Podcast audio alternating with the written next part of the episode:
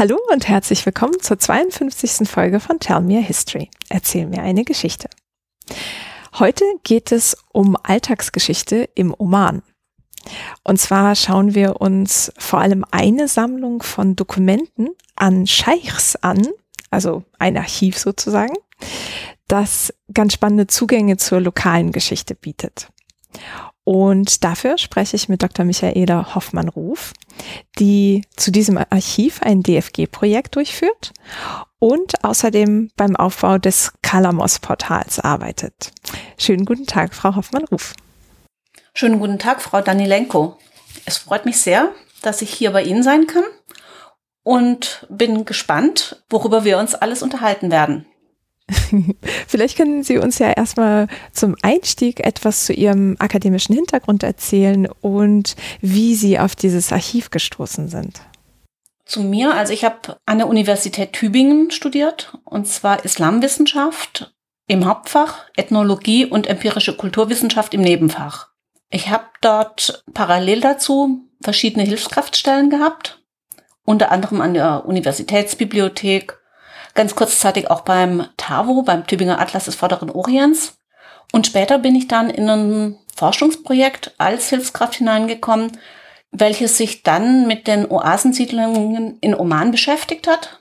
Darauf kann ich später auch noch eingehen. Und im Rahmen dessen bin ich dann zum ersten Mal tatsächlich mit diesem Material in Berührung gekommen. Allerdings ohne zu wissen, dass ich daraus mal einen Forschungsschwerpunkt machen würde. Ich habe dann an der Uni Tübingen meinen Abschluss gemacht habe weiterhin in dem Projekt gearbeitet und eines Tages kam dann die Frage auf, ja, wissenschaftlich weitermachen oder nicht. Und da habe ich mich dann an eine der federführenden Personen innerhalb des Projektes gewandt, nämlich an Professor Heinz Gaube, und habe ihm vorgeschlagen, dass man doch aus diesen Dokumenten, die aus Oman kommen, doch irgendwie auch eine wissenschaftliche Arbeit machen könnte. Er war sofort dafür und so bin ich dazu gekommen. Ich habe dann relativ lange dafür gebraucht, war zwischenzeitlich aber auch unterstützt von der Landesgraduiertenförderung, was mich sehr gefreut hat. Habe nebenbei auch immer noch gearbeitet in verschiedenen Bereichen, verschiedenen Projekten. Habe dann abgeschlossen, das war 2007, 2008, wurde dann das Buch publiziert. Und dann war eigentlich erstmal vorbei mit der Oman-Forschung. Ich fand es immer schade, aber gut, man muss ja schauen, was man überhaupt machen kann. Und für mich hat dann 2010 was komplett anderes angefangen. Da bin ich nämlich in ein Bonner Projekt reingekommen was sich mit dem Orientalisten Johann Gustav Gildemeister befasst hat und dessen Briefen. Also war ich wieder bei Briefen, allerdings aus einem ganz anderen Kontext und zwar eben aus dem deutschen Kontext, auch aus dem 19. Jahrhundert. Und ähm, meine Aufgabe war es, diese Briefe für die Edition vorzubereiten. Und es stand mir auch offen, das war eigentlich auch der ursprüngliche Plan, auch tatsächlich eine größere Studie dazu zu machen. Ich habe mich mit den Briefen auseinandergesetzt, habe mich ganz in dieses Thema eingefuchst, also das Thema Fachgeschichte, Entwicklung der Orientalistik im 19. Jahrhundert, was ist damals eigentlich passiert, wie hat sich die Orientalistik sozusagen von der Theologie gelöst, welches waren die Protagonisten, was waren die einzelnen Entwicklungsschritte. Und es war eigentlich ganz spannend, das aus der Sicht einer einzelnen Person zu beleuchten. Und ich muss sagen, es hat mir wirklich Spaß gemacht. Also am Anfang bin ich davor gestanden, habe gedacht, das kann ich nie lesen. Also da fielen mir die omanischen Briefe wirklich leichter als die Briefe auf Deutsch. Einfach weil ich mit dem Schriftbild so wenig vertraut war. Es war deutsche Kurrentschrift, also der Vorläufer unserer heutigen Schrift und es war nicht direkt Sütterlin, aber doch in diese Richtung. Und dann natürlich die persönlichen Eigentümlichkeiten der Schrift. Also jeder Schreiber hatte natürlich so seine eigenen, sag ich jetzt mal so Merkmale, und dann kam dazu, ja, zum Teil sehr klein geschrieben, zum Teil dann mit Abkürzungen und, und, und. Also es war schon eine Herausforderung. Das glaube ich. Das schließt auch ganz gut an eine Folge an die 45. zur Geschichte der Orientalistik in Europa. Da hatten wir dann auch so über ähm, Handschriften, Vermerke in Manuskripten gesprochen von den früheren Orientalisten, so aus vor allem den Niederlanden und Deutschland dann später auch. Und da kam das Problem auch auf, ja. Ja, natürlich. Und ich hatte jetzt eben diese Briefe. Es sind Briefe an die Familie in den Gildemeister. Der früheste Brief war 1832, der späteste 1888, also über einen sehr langen Zeitraum an seine Familie berichtet hat. Also anfangs aus seinem Studium heraus, was erlebt er, was studiert er, was unternimmt er mit seinen Kommilitoninnen. Nein, Kommilitoninnen gab es nicht, Kommilitonen. Und dann später der Abschluss, die Dissertation, die Jobsuche, dann Auslandsaufenthalt. Gut, irgendwann wurde es dann sehr privat, dann stand die Heirat an, dann kamen die Kinder und so weiter. Aber man hat doch immer auch noch ein bisschen was erfahren über das Fach selber, über Treffen der DMG, die es eben damals schon gab. Die Deutsche Morgenländische Gesellschaft, ja. Ganz genau. Er war ein sehr frühes Mitglied der DMG und hat sich da auch sehr eingesetzt. Er war nämlich Rechnungsprüfer mhm. und hat dann immer viele Stunden damit verbracht, zu schauen, ob die Finanzen stimmen. Also das war dann sozusagen mein nächstes größeres Projekt. Und äh, wenn Sie sagen Edition, dann ist das digital oder ist das ein gedrucktes Buch dann gewesen? Nein, Sie werden es nicht glauben. Es ist tatsächlich ein gedrucktes Buch. Es sind drei Bände Edition und ein Band Analyse, also sozusagen ein Lebensbild Gildemeisters auf der Grundlage der Briefe, aber eben auch unter Hinzuziehung sehr vieler anderer Archivalien. Also ich habe sehr viel Zeit im Archiv verbracht, unter anderem in Marburg, was mir sehr gut gefallen hat, fand ich sehr schön. Und aber auch in Bonn bin ich eigentlich in sämtlichen Archiven gesessen, abwechselnd im Uni-Archiv oder im Stadtarchiv und habe nach Spuren Gildemeisters gesucht und unter anderem nach seinen Spuren seiner politischen Tätigkeit.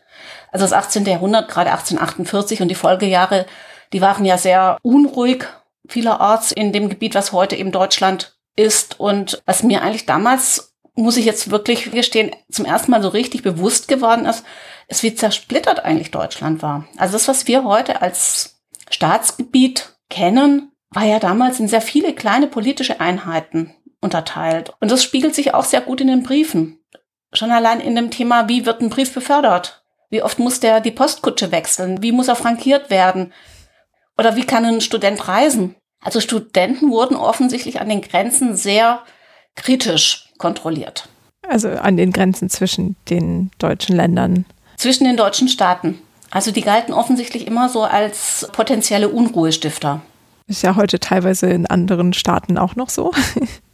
Ja, wie gesagt, ich fand es sehr spannend. Ich habe in der Zeit sehr viel über die Entwicklung der Orientalistik gelernt, aber ich habe auch sehr viel über die Geschichte Deutschlands gelernt. Ja. Und danach sind Sie zurück zu dem Oman-Archiv gekommen? Ja, und zwar, ich habe mich ja dann mit dieser Arbeit über Gildemeister habilitiert und habe dann auch immer wieder unterrichtet. Also ich habe auch immer wieder Lehrveranstaltungen, sag ich jetzt mal, zu Oman angeboten und hatte eigentlich immer diese Dokumente schon so im Hinterkopf. Hab gedacht, eigentlich schade, dass die jetzt da so in Anführungszeichen im Keller vor sich hin verstauben. Und dann ergab es sich, dass Johann Büssow nach Tübingen berufen wurde und ich ihm eines Tages darüber erzählt habe ich habe zunächst mal ein Proseminar allgemein zu Oman mit ihm veranstaltet und wir haben uns überlegt, ob es nicht schön wäre, tatsächlich was Größeres mit diesen Dokumenten anzufangen. Fakt war dann schlussendlich, dass wir beschlossen haben, noch mit anderen Forschenden an der Uni Tübingen und zwar mit Archäologen einen Projektantrag zu stellen bei der DFG. Wir hatten das große Glück, auch große Unterstützung vom damaligen Rektor der Universität Tübingen zu bekommen, der uns eine Anschubfinanzierung gewährt hat. Und wir haben in dieser Zeit den Antrag gestellt, der dann aber leider abgelehnt wurde. In der Zwischenzeit gab es große personelle Veränderungen. Also mehrere Leute, die ursprünglich bei dem Antrag dabei waren, die sind dann weggegangen und wir haben dann auch beschlossen, dass es der Antrag in dieser Form nicht nochmal eingereicht werden kann, sondern dass wir uns besser auf Einzelprojekte als ein großes Projekt konzentrieren. Und daher habe ich dann ein weiteres Mal wieder gemeinsam mit Johann Büsser, der zu dem Zeitpunkt schon an der RUP war, habe ich wieder einen Antrag gestellt und der dann tatsächlich durchgekommen ist. RUP ist die Ruhr-Universität Bochum, ne? Ganz genau.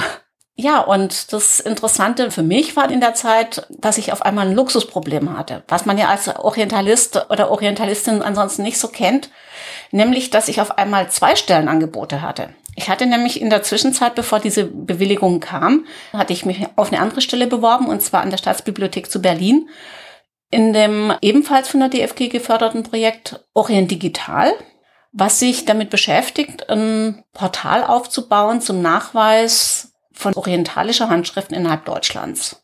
Und da stand ich nun und hatte auf einmal die Qual der Wahl, beziehungsweise ich hatte in Berlin schon angefangen und dachte nun, und was mache ich jetzt?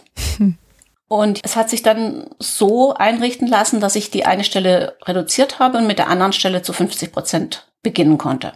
Und da bin ich nun und kann mich wieder zumindest mit 50 Prozent meiner Zeit den Oman-Dokumenten widmen. Und ich denke diesmal auch im größeren Rahmen, ja, also mit besserer, weil modernerer Ausstattung. Ja, zu den Details Ihres Projekts, da kommen wir auf jeden Fall dann tendenziell zum Ende, wo wir dann darauf eingehen, was genau Sie damit alles Schönes vorhaben. Ähm, und dieses Orient Digital Projekt, das wurde jetzt umbenannt in Kalamos oder wie sieht das da aus? Das Projekt selber wurde unter dem Titel Orient Digital eingereicht und auch so von der DFG bewilligt. Da aber zum einen der Orient-Begriff ja nicht mehr zeitgemäß ist und zum anderen das Portal, also die Datenbank, in weiterer Zukunft auch Handschriften anderer Provenienz, nicht nur solche des Gebietes umfassen soll, was man eine ganze Weile als Orient bezeichnet hat, sondern eben auch Handschriften aus Südasien und so weiter, haben wir intensiv nach einem neuen Namen gesucht und dabei haben wir uns für Calamos entschieden. Und ich denke, das passt wesentlich besser. Es heißt den Untertitel Connecting Manuscript Traditions, weil es eigentlich genau dieses tut. Und ist das eine versteckte Version von Qalam, also dem arabischen Wort für Schreibstift? Ja, es ist sozusagen ein Kunstwort, was sich unter anderem auch darauf bezieht. Aber das Wort selber ist älter und findet sich in verschiedenen Schrifttraditionen wieder. Hm. Und was heißt das? Schreibrohr. Ach so, okay, also genau, ich dachte es, keine Ahnung, auf Griechisch heißt das was ganz anderes oder so. Nein, nein, es heißt tatsächlich in allen Sprachen nimmt es Bezug auf das Schreibrohr, das Schreibgerät. Und deswegen dachten wir auch, dass es sehr passend war, weil es in verschiedenen Sprachen verwendet wird und immer zur Bezeichnung desselben, also nicht des identischen, aber eines vergleichbaren Gegenstandes. Ja. Und das Portal soll es erleichtern, Manuskripte zu finden, die deutschlandweit auf Arabisch, Persisch, Osmanisch und dann anscheinend auch später anderen Sprachen verfügbar ist. Ganz genau. Also es ist ein Nachweissystem und ein ganz großer Teil unserer Arbeit nimmt die Retrokonversion ein. Das heißt, wir übernehmen die Daten aus älteren gedruckten Katalogen, zum Teil auch handschriftlichen Katalogen und fügen das Ganze zusammen. Und das Schöne ist, wenn ich jetzt einen Autor habe, dann finde ich nicht nur die Bestände, die, sage ich jetzt, in Berlin oder in Gotha sind, also den großen Projektpartnern, oder auch in München, in der Bayerischen Staatsbibliothek, sondern ich finde auch Handschriften mit demselben Text oder vom selben Autor, die in Tübingen zum Beispiel sind oder aktuell arbeitet mein Kollege an der Aufnahme einer kleineren Sammlung am Kloster in Andex in München. Also Kloster St. Bonifaz heißt es eigentlich korrekt. Ja, die haben eben eine kleinere Handschriftensammlung und die war bislang nur Insidern bekannt und eigentlich keine richtig guten Katalogisate. Und ähm, da bin ich übrigens auch lustigerweise über Gildemeister drauf gestoßen auf diese Sammlung. Der hat nämlich den allerersten Katalog dieser Sammlung angestellt in den 1840er Jahren. Ja, schön, wie sich das dann manchmal verbindet. Ja, ja, und damals war die Sammlung im Kloster Fulda und er hat diese kleine Sammlung von orientalischen Handschriften des Kloster Fuldas katalogisiert und die wurden später an das Kloster St. Bonifaz veräußert.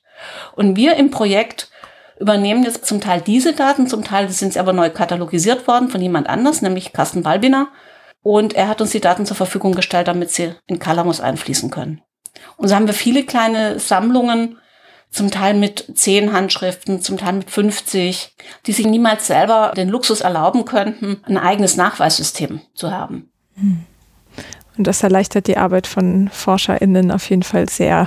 Also ich weiß noch, dass als ich nach Handschriften suchen musste, ich Regale mit gedruckten Werken durchgehen musste und leider noch keine Datenbank dafür irgendwie online einsehen konnte. Ja, und da arbeiten wir wirklich stark drauf hin und wir versuchen auch so Beziehungen zwischen Werken aufzuzeigen. Und das ist auch noch so ein Plus. Also nicht nur überhaupt ein Nachweissystem zu haben, sondern dann tatsächlich auch, so gut es geht, die Leute identifiziert zu haben und auch zu sagen, okay, wir haben jetzt, was weiß ich, einen Autor, der hat ein Werk verfasst, sag ich mal Grammatik, ein zweiter hat einen Kommentar dazu verfasst und dass man sofort in der Datenbank erkennen kann, dass zwischen diesen zwei Werken ein Bezug besteht. Hm. Nehmen Sie da auch Notizen von den Rändern der Manuskripte auf? Manuskriptvermerke? Mhm. Ähm, es gibt ein eigenes Modul innerhalb der Datenbank. Dieses enthält Manuskriptvermerke. Es wird aktuell nicht systematisch daran weitergearbeitet. Die Einträge in diesem Modul, die stammen alle von Boris Librenz. Ah. Mit dem ich auch schon eine Folge gemacht habe, die 13. zum Weber-Notizbuch aus Aleppo, ja. Genau, also er ist ja, denke ich mal, auch auf diesem Gebiet die bekannteste Person. Er arbeitet aber aktuell ja in seinem neuen Projekt. Bibliothek Arabica. Ganz genau. Arbeitet eben dort in diesem Bereich. Und wir hoffen, dass wir vielleicht eines Tages unsere Daten abgleichen können und dann sozusagen da auch ein Update bekommen. Das wäre natürlich auch sehr schön. Auf jeden Fall, ja. Es wäre ein Traum. Man könnte also nicht nur die Manuskripte finden, sondern gucken, wer das gelesen hat und was für eine Notiz er vielleicht am Rand irgendwann hinterlassen hat. Ganz genau. Hm. Also das heißt, Sie haben eigentlich zwei Standbeine, diese Portalarbeit und Ihr Projekt zu dem Oman-Archiv. Ganz genau. Und da sind wir jetzt aber noch relativ am Anfang, aber ich denke, das wird dann schon sich im Laufe dieses Jahres da schon einiges tun. Mhm. Dieses Jahr ist 2022. Ja gut, muss man noch anmerken, stimmt. Ja, dann würde ich vielleicht mal sagen, steigen wir so langsam in das Thema ein und ich würde ganz gerne mit Oman auch beginnen, weil das eine Region ist, die jetzt noch in keiner der bisherigen Folgen prominent irgendwie erschienen ist. Mhm. Mm, und wir gucken so zeitlich ungefähr auf ja, Ende 18. Jahrhundert bis Anfang 20. Das und vielleicht können wir erstmal so ein bisschen mit der Geografie und der Lage anfangen. Also wenn wir in der eben genannten Zeit da drauf gucken, entspricht das dem Gebiet, das wir heute als Oman haben? Nicht ganz. Also sagen wir mal so, wenn man über Oman im 19. Jahrhundert spricht, dann spricht man eigentlich im Wesentlichen über das Gebiet, was heute den nördlichen Teil des Sultanats ausmacht. Also der Süden, der kam zwar mehr oder minder auch im 19. Jahrhundert dazu, aber es war doch eine sehr andere und auch in gewisser Weise eine eigenständige Region. Und wenn ich jetzt hier von Oman spreche, dann beziehe ich mich auch immer auf den nördlichen Teil. Über den südlichen weiß ich offen gesagt jetzt auch nicht übermäßig viel, außer den Basisdaten. Und eben, dass der südliche Teil vor allem als Produzent und Lieferant von Weihrauch bekannt ist. Das wäre vielleicht auch noch ganz interessant zu wissen. Aber ansonsten muss ich sagen, dass sich eigentlich mein Interesse vor allem auf den nördlichen Oman konzentriert und dessen Geschichte. Aber vielleicht für diejenigen, die doch noch nicht so genau wissen, sollte man Oman zunächst mal verorten. Und zwar liegt das Sultanat Oman im Südosten der arabischen Halbinsel. Die Nachbarn sind die Vereinigten Arabischen Emirate. Dann die längste Grenze hat Oman wohl mit Saudi-Arabien. Und im Süden, eben in der Region, von der ich gerade gesprochen habe, die für ihren Weihrauch bekannt ist, grenzt der Oman an den Jemen. Also das Gebiet des nördlichen Omans lässt sich in verschiedene naturräumliche Einheiten gliedern. Wir haben zum einen die Küstenebene entlang des Golfs von Oman. Wir haben dann so als wichtigstes prägendes Merkmal, was Oman auch zum Beispiel von den Vereinigten Arabischen Emiraten unterscheidet, ist eine zentrale Gebirgskette, die parallel zum Küstengebirge verläuft. Und diese Gebirgskette hat eine Länge von circa 650 Kilometern, also durchaus immens und hat eine maximale Breite von circa 130 Kilometern. Und im Zentrum im sogenannten Jabal Achdach, also dem grünen Berg, erreicht sie eine Höhe von fast 3000 Metern. Oh, wie in den Alpen ein bisschen. Ja, also das ist, denke ich, was Oman durchaus unterscheidet von anderen Regionen. Und wie der Name Jebel Achdar schon sagt, der grüne Berg, ist diese Gebirgsregion tatsächlich bekannt auch für ihre Fruchtbarkeit. Es heißt, dass auch in der Vergangenheit, dass es dort schon mal Schneefälle gegeben haben soll. Aber vor allem ist es bekannt durch großen Wasserreichtum und große Fruchtbarkeit. Ich betone es deshalb auch, um es von den anderen Regionen Omans abzugrenzen, in denen Landwirtschaft also zum allergrößten Teil von künstlicher Bewässerung abhängig ist, weil es nicht ausreichend Regenfall gibt und insofern auch die Existenzgrundlage der Menschen immer davon abhing, inwieweit sie in der Lage waren, ihre landwirtschaftliche Anbaufläche zu bewässern. Mhm. Also das hört sich auf jeden Fall schon mal nach einer sehr abwechslungsreichen Landschaft an. Ich habe Meer, ich habe Berge und wahrscheinlich dann Ebenen für die Landwirtschaft oder im Süden? Ja, die Landwirtschaft ist vor allem eine Oasenwirtschaft. Also die wichtigste Nutzpflanze, die war eigentlich bis in die jüngste Vergangenheit, war die Dattelpalme. Und die Produkte aus Dattelpalmen wurden zum einen selbst konsumiert und zum anderen aber auch exportiert. Bestimmte Sorten von omanischen Datteln waren beispielsweise in Indien sehr beliebt. Daneben wurden aber auch andere Obstbäume angepflanzt. Man muss sich das so vorstellen. Also man hat nicht in die Breite angebaut, sondern man hat in die Höhe angebaut. Also das höchste waren eben die Dattelpalmen. Unterhalb davon waren dann andere Obstbäume. Und dann ganz unten gab es dann noch ein bisschen Gemüse oder auch Futterpflanzen für Tiere. Und man hat versucht, den Boden, den man zur Verfügung hatte, so gut wie möglich auszunutzen. Weil man natürlich nur so viel Boden überhaupt urbar machen konnte, wie man Wasser zur Verfügung hatte. Also es war immer ein ganz enges Verhältnis und ja, sozusagen der Reichtum einer Siedlung konnte man daran sehen, je nachdem, wie groß die Nutzfläche auch war. Ja. Und gab es dann am Meer Hafenstädte verstärkt? Es gab Hafenstädte, vor allem Maskat, eben die heutige Hauptstadt, aber es gab weiter nördlich davon Sohar, war eine sehr bekannte Stadt. Im Süden gab es dann Such. Gut, an der Küste entlang war Fischfang natürlich noch wichtig. Also die omanischen Hafenstädte waren vor allem, aber über die Jahrhunderte wechselnd, ganz wichtige Knotenpunkte im Handel im Indischen Ozean und auch zwischen Indischem Ozean und Persischem Golf. Ja. Bevor wir darauf eingehen, auch so für den Kontext, im 18., 19. Jahrhundert war Oman da eigenständig oder Teil eines großen Reiches? Nein, also Oman war in dieser Zeit eigenständig. Also gehörte nicht etwa zum Osmanischen Reich oder gehörte auch nicht zum wahhabitischen Einflussbereich. Wobei die Wahhabiten haben immer wieder versucht, Teile von Oman unter ihre Herrschaft zu bringen. Und was man im 19. Jahrhundert auch verstärkt hat, ist, dass sich die Briten verstärkt um Einfluss bemüht haben. Mhm. Und die Wahhabiten, das war dann aus dem Bereich von Saudi-Arabien? Von Saudi-Arabien, ja. Mhm. War das eigentlich damals schon das Königreich?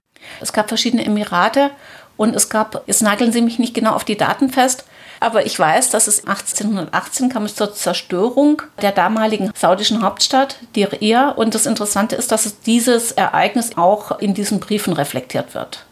Ja, was vielleicht noch wichtig ist, also auf den beiden Seiten hat das Gebirge, was eben Oman durchzieht, tief eingeschnittene Täler und in diesen Tälern gibt es auch Siedlungen, Oasen, die sich mit Wasser, was von den Bergen herabkommt und am Bergfuß, sag ich jetzt mal, angezapft wird, dann versorgt werden. Also wir haben dann sehr schöne, sehr fruchtbare Gebirgstäler, die aber so eine ganz spezielle Wirtschaftsweise aufweisen, weil sie davon abhängig sind, dass sie Wasser gewinnen. Das Wasser kommt nicht automatisch, sondern man muss es über bestimmte Kanalsysteme direkt in die Siedlung leiten. Ja. Und wenn Sie sagen, dass Oman zu dem Zeitpunkt eigenständig war, hieß es auch schon so? Oman oder gab es einen anderen Namen? Nee, es hieß tatsächlich so, wobei der Begriff Oman häufig auch speziell auf den Teil Bezug nahm, den man heute sozusagen als den inneren Teil Omans bezeichnet, die Dachilie. Aber generell hat sich der Herrscher schon als Sultan von Oman bezeichnet, wobei ich da immer ein bisschen vorsichtig bin, weil der Einflussbereich durchaus Schwankungen unterlag.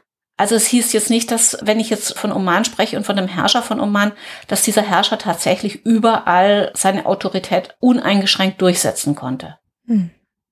Also es gab dann lokale Herrscher, die noch Konkurrenz machten.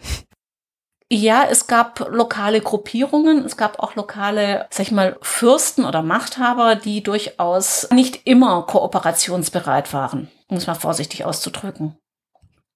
Er hatte seine Statthalter an bestimmten strategisch wichtigen Punkten, aber es konnte auch durchaus sein, dass deren Autorität herausgefordert wurde.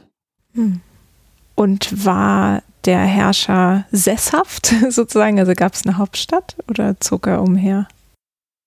Also der Hauptsitz war Maskat, der herrschenden Linie innerhalb der Al-Busaid, so hieß die Dynastie, die eigentlich bis heute noch herrscht über Oman.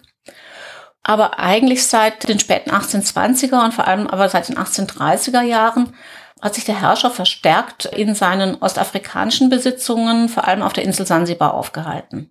Also er war teilweise über zehn Jahre weg und hat sich in Oman von seinen Söhnen vertreten lassen oder anderen Personen, die er zu seinem Statthalter ernannt hat. Und neben Sansibar gab es auch noch andere Gebiete auf dem afrikanischen Festland? Also es war vor allem Sansibar. Und natürlich gab es noch, sage ich jetzt mal so, Einflussbereiche, aber das heißt nicht, dass man dort dann direkt die Herrschaft ausübte. Ja, okay. Also das heißt, wir sprechen von einem Sultanat. Und wie sieht's mit der Sprache aus? Was wurde und wird vielleicht noch in Oman gesprochen?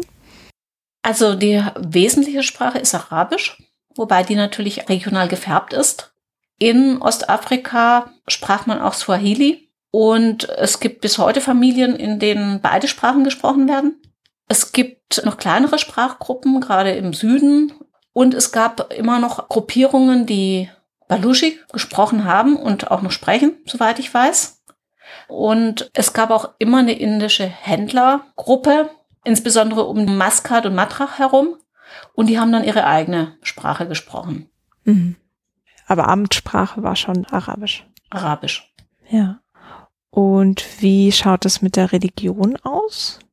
Da muss man ein bisschen differenzieren. Also es war schon immer so, dass es auch eine große Bevölkerungsminderheit gab, die ursprünglich vom indischen Subkontinent kam. Und wenn man die mal außen vor lässt, dann kann man sagen, dass es eigentlich über 90 Prozent Muslime sind und von diesen, ja, es fällt mir ein bisschen schwer, das jetzt genau einzuschätzen. Also ich würde mal sagen, mehr als die Hälfte der ibaditischen Glaubensrichtung angehören und angehörten. Also einer Strömung innerhalb des Islams. Die meisten werden ja sicherlich schon von Sunniten und Schiiten gehört haben. Und wir haben hier nochmal eine andere Glaubensrichtung, nämlich die Ibaditen, die im achten Jahrhundert, wenn ich das richtig erinnere, nach Oman kamen. Also die Islamisierung Omans hat schon etwas früher stattgefunden, schon im siebten Jahrhundert. Aber die ibaditische Glaubensrichtung kam dann etwas später, und zwar aus Basra. Mhm. Ja, das ist eine ganz schöne Verbindung zur 48. Folge zu den Khadijiten, einer Gruppierung in der frühislamischen Zeit, die, glaube ich, die Vorläufer sozusagen der Ibaditen waren. Also die ibaditische Bewegung ging aus der charijitischen hervor. Allerdings muss man aufpassen, also die Ibadis werden ungern mit den Khawarij verglichen. Hm. Das ist der Plural von Khalijit. Für die Leute, die sich da weiter informieren möchten, also Ibaditen gibt es wirklich nicht sehr viele auf der Welt. Man findet sie nur verstreut auf verschiedene Regionen der islamischen Welt und zwar immer in Gebieten eigentlich, die eher so ein bisschen abgeschlossen sind so als ob sie diese Regionen so als Zufluchtsort auch gewählt hätten. Gut, wir haben noch welche auf Sansibar. Wir haben andere Gruppierungen im Nafusa-Gebirge in Libyen und im Sabtal in Algerien. Außerdem ein Ort, der vielleicht einigen bekannt ist, und zwar die Insel Java in Tunesien. In allen Fällen eher so eine Inselsituation, ja. Entweder in einem Tal oder auf einer Insel oder einfach immer so ein bisschen zurückgezogen. Also das sind jetzt so die Siedlungsgebiete. Es gibt sicherlich auch noch in anderen Regionen kleinere ibaditische Gruppierungen. Also ich weiß von meinem Doktorvater Heinz Gaube, der sich intensiv mit Ibaditen im Indischen Ozean beschäftigt hat, dass es auch omanische Familien bis weit nach Ostafrika hineinfinden kann. Also er selber hat sich da mal auf die Suche gemacht und wurde dann über Bekannte immer weitergereicht. Und es gibt wirklich bis heute Familien in Ostafrika, die eben omanischen Ursprung haben. Und insofern wäre es durchaus vorstellbar, dass es die im westlichen Indien gibt, mit dem ja Oman schon immer Handelskontakte gepflegt hat. Mhm. Ja, das ist, glaube ich, auch ein ganz guter Übergangspunkt zu den Handelsbeziehungen, die Sie ja vorhin auch schon ansprechen wollten. Also der Indische Ozean so als ja Handelsinteraktionsraum ist ja sehr präsent auf jeden Fall gewesen, so in der islamischen Geschichte. Und welche Position hatte da Oman oder Maskat vielleicht? Es ist nicht allein Maskat, sondern wie ich schon gesagt habe, es sind verschiedene Städte, aber eben zu verschiedenen Zeitpunkten, die da eine große Rolle spielen. Und man muss vielleicht an dieser Stelle sagen, also dass eben die wesentlichen Handelsbeziehungen Omans, sie gingen nach Westindien und nach Ostafrika. Und das Ganze hängt damit zusammen, dass Oman noch mit dem Einzugsbereich des Monsuns liegt was natürlich ein bestimmtes Reisemuster mit sich geführt hat. Und ähm, also man geht davon aus, dass schon im dritten Jahrtausend vor Christus Handelsbeziehungen zwischen dem heutigen Oman und Indien bestanden haben und dem Zweistromland. Und man geht davon aus, dass die Bezeichnung Magan, die man in den Quellen gefunden hat, sich auf den heutigen Oman bezieht. Und zwar als Lieferant von Kupfer. Ja, das mit dem Monsun und wie davon die Reisegeschwindigkeit auch abhing, das haben wir in der 30. Folge zu Jeddah beleuchtet, wo ja auch teilweise Pilgernde festsaßen, weil einfach die Winde nicht richtig wehten und dann eine Pilgerreise, die für einen Monat angelegt war, dann ein halbes Jahr dauert im Endeffekt zum Beispiel. Mhm. Mm, das heißt also, die Hafenstädte im Oman waren so Umschlagplatz für größere Handelsschiffe oder wie kann ich mir das vorstellen? Ja, also die genauen Schiffstypen kann ich Ihnen jetzt leider nicht benennen, aber es waren auf jeden Fall Handelsschiffe aus Indien, aus Ostafrika, die in Oman Station gemacht haben. Und wir haben da vor allem Berichte von den arabischen Geografen, die vor allem Sohar erwähnen, aber eben auch Maskat. Ich weiß nicht, ob Ihnen die Geografen im Begriff sind. Also sowohl bei Masudi oder Muqaddasi oder auch Idrisi wird Oman erwähnt. Mhm. Und auch bei Ibn Battuta, der denke ich schon so eine Größe ist. Ja, genau, die kamen noch nicht bei uns vor. Also Ibn Battuta war im 13. Jahrhundert von Nordafrika bis, glaube ich, nach, was wir heute China nennen, äh, mhm. gereist. Und Al-Maqdisi oder Muqaddasi, das war im 10. Jahrhundert.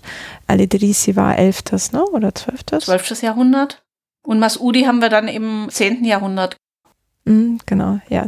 Da haben wir die 40. Folge wo ich mal Gast war und zu meiner Doktorarbeit zu dem ersten erhaltenen geografischen Werk mit Karten erzählt habe. Das war auch aus dem 10. Jahrhundert, genau. Und ich glaube, in dem war Sohar auch kurz erwähnt, aber nicht allzu lang. Das war dann später etwas ausführlicher bei den Geografen. Ja, aber ich finde es eben bemerkenswert, dass sie es erwähnen und dass es eben immer so als blühende Stadt erwähnt wird. Und was immer wieder ein Thema ist, eben reich an Früchten, reich an Wasser etc. Also es waren ja offensichtlich diese Dinge, die die Leute dann am meisten beeindruckt haben. Mm, ja, ich weiß nicht, ob es so sehr beeindruckt war oder die Kategorien, in denen in diesen Werken geschrieben wurde. Da war ja manchmal die Angabe der Stadt, da gab es dann keine Information zu irgendwie Sprachen oder so, sondern dann zu den Produkten, die zum Beispiel ausgeführt wurden. Ja. Mhm. Also wir haben im Prinzip als die wichtigsten Städte, je nachdem in welchem Jahrhundert man sich befindet, haben wir so vom 8. bis zum 10. Jahrhundert Sohar, von dem Sie ja auch gerade gesprochen haben. Dann äh, Sohar wurde abgelöst von Kalhat und später dann von Maskat. Was vielleicht auch noch ganz interessant ist, ist, dass es eigentlich schon sehr früh regelmäßig Kontakte mit China gab. Also im 13. und im 15. Jahrhundert ist es belegt. Und es wurden wohl auch speziell Handelsdelegationen entsendet von China aus, um dorthin zu segeln. Vielleicht nur so eine Randbemerkung noch. Sie werden ja sicherlich auch schon mal von Sindbad dem Seefahrer gehört haben. Wer hat es nicht, oder? Ja. Und ja, also nicht nur allein einer, einer omanischen Tradition zufolge, sondern so man hört immer wieder auch, dass eigentlich die Heimat von Sindbad dem Seefahrer der Oman war. Und zwar, dass er ganz genau aus der Stadt Sohar kam. Und es passt natürlich sehr gut zu dieser maritimen Geschichte Omans und man mag es glauben oder nicht, aber merken kann man sich das ja immer ganz gut sowas. Genau. Mhm. Und wenn wir so auf diese Zeit, ne, 18. bis 20. Jahrhundert schauen, ist da die Lage ruhig oder ist das irgendwie von Konflikten, Kriegen geprägt? Also wir hatten im frühen 18. Jahrhundert, nach allem, was wir aus den Chroniken wissen, gab es ziemlich heftige kriegerische Auseinandersetzungen. Und zwar ging es um Erbfolgestreitigkeiten. Und es hat schlussendlich dazu geführt, dass die bis dahin amtierende Dynastie abgelöst wurde. Und zwar durch den Gründer der Al-Busaid-Dynastie, die eben bis heute über Oman herrscht. Und in der Zeit danach, also der erste Herrscher dieser Dynastie, Imam Ahmad bin Said, hat es tatsächlich vermocht, die kriegsführenden Parteien zu befrieden und einige Stabilität hineinzubringen. Gut, unter seinen Nachfolgern, da gab es dann auch immer wieder Streitigkeiten, eben speziell um die Nachfolge, um Einflussbereiche. Wer herrscht über welches Gebiet? Wer ist sozusagen anerkannt? Es gab durchaus immer wieder Phasen von großer Stabilität ohne riesige kriegerische Auseinandersetzungen. Konflikte gab es immer wieder, aber die waren dann häufig eben lokal begrenzt. Also jetzt nicht so, dass die ganze Landwirtschaft, Wirtschaft darunter gelitten hätte. Nee. Es gab immer wieder, speziell dann, wenn der Herrscher außer Landes war. Also es war zum Teil wirklich wie so eine Art Muster. Said Said, um den es eben geht, Mitte des 19. Jahrhunderts, hat das Land verlassen. Kurze Zeit später kam es zu Unruhen. Irgendwelche lokalen Herrscher haben versucht, ihren Einflussbereich auszuweiten, haben versucht, seine Stellvertreter jetzt nicht zu vertreiben, aber trotzdem gegen sie aufzubegehren. Oder auch innerhalb der herrschenden Familie gab es immer mal wieder Konflikte, die dann wieder geschlichtet werden mussten. Aber ich würde jetzt nicht von bürgerkriegsähnlichen Zuständen sprechen wie Anfang des 18. Jahrhunderts, als tatsächlich die Al Yarub, also die bis dahin herrschende Dynastie, abgelöst wurden. Beziehungsweise als sie sich so furchtbar bekriegt haben, was dann zu ihrer Ablösung geführt hat. Hm. Und ich meine, wenn es dann so relativ ruhig ist, war dann Oman in der Zeit schon so prosperierend? Also man kann es schon so nennen, zumal auch die Expansion nach Ostafrika tatsächlich auch in dieser Zeit nochmal verstärkt vorangetrieben wurde. Wobei man diese Expansion nach Ostafrika im 19. Jahrhundert also nicht ein erstes Vordringen in diese Region bedeutet hat, sondern wir hatten eigentlich schon im 17. Jahrhundert eine erste Blüte unter den Al-Yarub, also den Vorgängern der aktuellen Herrscherfamilie, als die Expansion in Ostafrika so erfolgreich war, dass man von dort auch wieder Wohlstand zurückfließen lassen konnte. Also Gewinne, die dort erwirtschaftet wurden, die sind Oman zugute gekommen und wir haben Beispiele an lokaler Architektur, die das ziemlich gut zeigen, also wie sozusagen eine Region prosperiert hat infolge dieser Handelsbeziehungen dieser Expansion. Und es waren aber nicht nur Handelsbeziehungen, das sollte ich vielleicht an der Stelle auch schon erwähnen. Und zwar ähm, gerade im 19. Jahrhundert war es so, dass nicht die Handelsbeziehungen in erster Linie den Wohlstand geschaffen haben, sondern vor allem auch die landwirtschaftlichen Aktivitäten in Ostafrika. Also was vielleicht jetzt auch nicht allen bekannt ist, ist, dass in der Zeit vor allem die Gewürznelke ein ganz wichtiges Exportgut wurde. Hm. Okay. Und wohin? Also in den Oman oder dann noch weiter exportiert? Viel weiter, also international. War offensichtlich dann also bis nach Amerika hin ein begehrtes Handelsgut. Mhm. Und weil das unter omanischer Kontrolle stand, profitierten sie dann von den Einnahmen, oder? Ganz genau. Also der Herrscher selbst hatte dort auch große Plantagen in Sansibar und aber auch andere omanischstämmige Familien, die sich dort angesiedelt hatten. Und diese Gewinne sind dann natürlich auch den Menschen in Oman zugute gekommen. Und was natürlich ein weniger schönes Thema ist, Thema Sklavenhandel und Thema Elfenbein. Also es waren beides auch noch sehr wichtige Handelsgüter. Das sind jetzt weite Felder, auf die ich mich jetzt nicht unbedingt begeben möchte, muss ich sagen. Aber ich weiß, dass gerade der Handel mit Elfenbein sehr große Gewinne abwarf. Umgekehrt hat der Handel mit Sklaven natürlich auch immer wieder zu Konflikten mit Europa geführt. Weil in dieser Zeit von den europäischen Mächten, speziell auch Großbritannien aus, immer wieder Versuche unternommen wurden, den Sklavenhandel zu unterbinden. Also in dieser Zeit war schon in Europa einfach dieser Wunsch oder dieses Bestreben, den Handel mit Menschen abzuschaffen. Hm. Ja, und das hatte aber jahrhundertelang einen ganz festen Bestandteil in der Wirtschaftsinfrastruktur. Ne? Mhm. Gibt es sonst noch was zu den Merkmalen von Nomaden zu sagen, was wir auf dem Schirm haben sollten dann für die Dokumente später? Also ich denke mal, was die Siedlungsstruktur angeht, hatte ich ja schon gesagt. Also es gibt vor allem diese Oasensiedlungen, ja, die je nachdem, wie Land zur Verfügung steht, dann auch strukturiert sind. Was aber die Oasensiedlungen auch noch strukturiert zu einem großen Teil, ist die tribale Struktur der Gesellschaft. Und da sind wir jetzt auch noch bei einem Punkt, auf den wir, glaube ich, eingehen sollten, weil er sich auch noch mal ganz gut in den Dokumenten widerspiegelt. Ich tue mir ein bisschen schwer, mich mit der Definition des Begriffes Stamm, weil es da so viele gibt und auch sehr viele widersprüchliche und weil es auch ein Thema ist, was sehr diskutiert wird. Also grundsätzlich würde ich jetzt mal sehen, also es ist eine soziale Einheit, also eine gesellschaftliche Einheit, die sich über eine gemeinsame Genealogie, also eine Abstammung definiert. Und diese Abstammung in ihrem Namen ausdrückt. Wir haben bei arabischen Namen ja verschiedene Namensbestandteile. Traditionell, wir haben den Ism, also es ist sozusagen der persönliche Name einer Person. Dann haben wir die direkte Abstammung, also eben die Nennung des Vaters oder vielleicht auch des Großvaters, was dann folgt. Und dann haben wir die sogenannte Nisba, die über eine lokale oder auch eine tribale Zugehörigkeit Auskunft gibt. Und da kann dann stehen zum Beispiel Abri, was aussagen würde, dass diese Person zu den Abriyin gehört, einer wichtigen tribalen Gruppierung innerhalb Omans bis heute. Und es könnte aber auch stehen, dass eine Person an dieser Stelle Bachlawi heißt, was darauf hinweist, dass diese Person aus Bachla kommt, aus ebenfalls einer großen Oase in Inneroman. Und diese Nispa kann sowohl das eine wie das andere zum Ausdruck bringen. Es gibt auch Personen, die haben mehrere Nispen, neben der tribalen Zugehörigkeit dann eben auch eine lokale. Ja, dadurch werden die Namen teilweise sehr lang.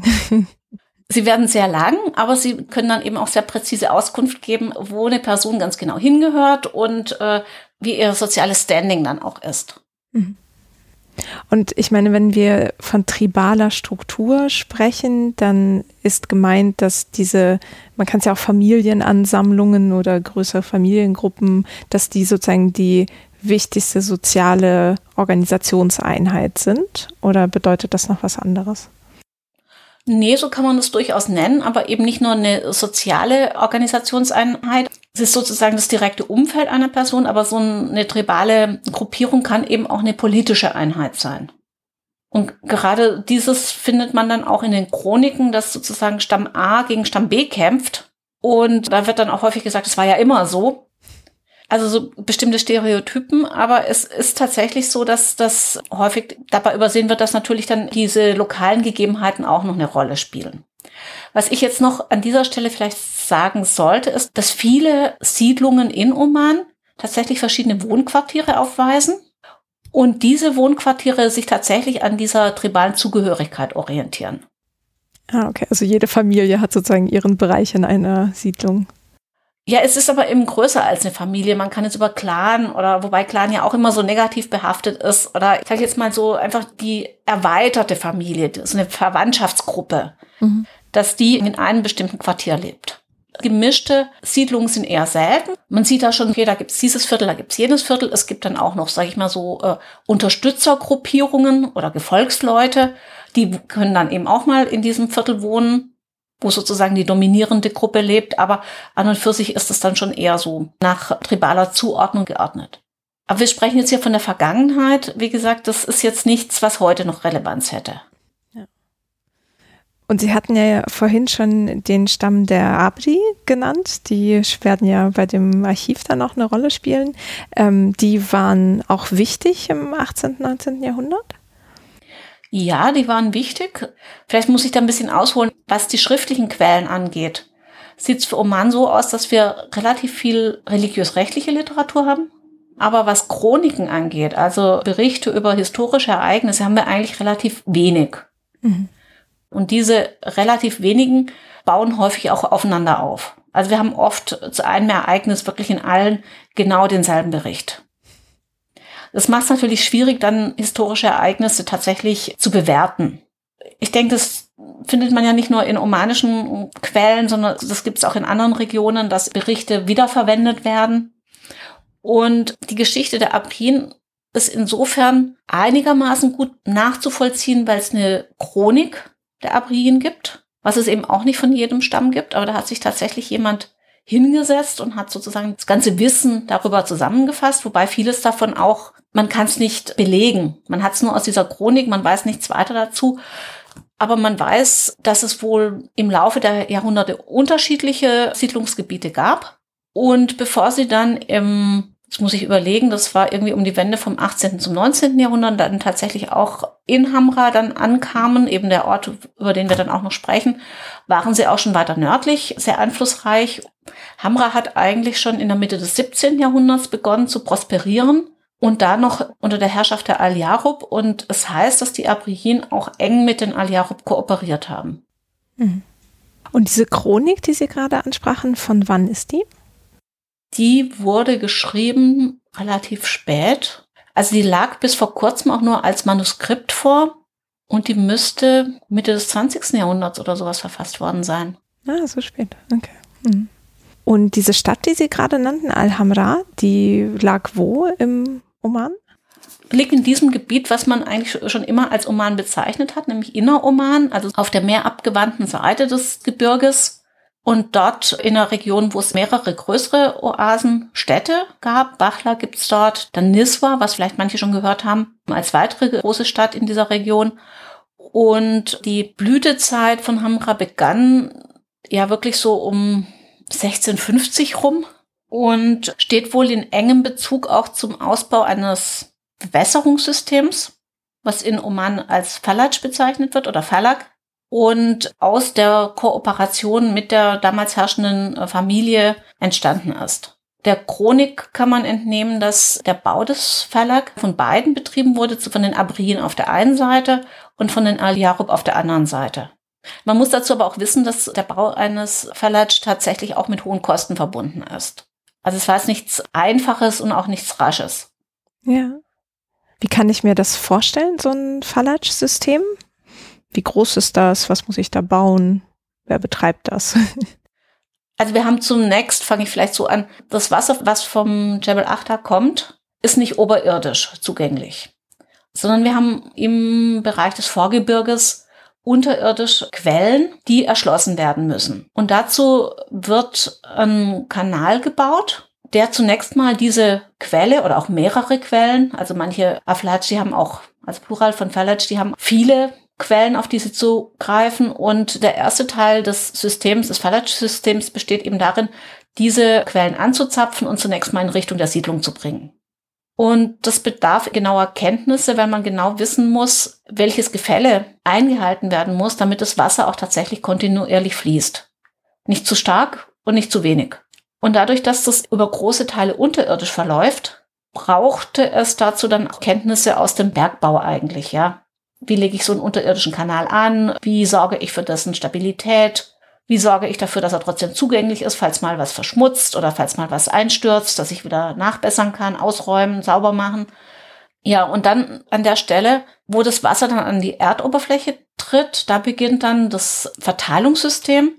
Und zwar ein sehr ausgeklügeltes System, was so angelegt ist, dass alle Agrarfläche innerhalb der Oase Wasser bekommen kann. Und das ist vielleicht auch was, was sich zunächst eigenartig anhört. Diese Verteilung erfolgt nach genau festgelegten Regeln. Es gibt Anteile, die man erwerben kann oder auch Anteile, die diejenigen, die investiert haben, dann automatisch dafür bekommen, ja. Und diese Anteile werden vererbt, aber sie können auch verkauft werden. Und das Bemerkenswerteste an dieser Sache ist, dass diese Anteile sich nicht auf eine Wassermenge beziehen, sondern auf Zeit. Ich kaufe Zeit. Sie kaufen Bewässerungszeit. Ah, mhm. Also ich kann ja nicht sagen, ich äh, bekomme, weiß ich, 100 Liter Wasser geliefert, weil einfach die Wassermenge, die durch so einen Fallatsch fließt, nicht gleichmäßig ist. Nicht wie bei uns, wenn wir den Wasserhahn aufdrehen und kommt immer die gleiche Menge Wasser raus, sondern je nach Jahreszeit kann es sehr unterschiedlich sein. Mal kommt sehr viel, mal kommt fast nichts.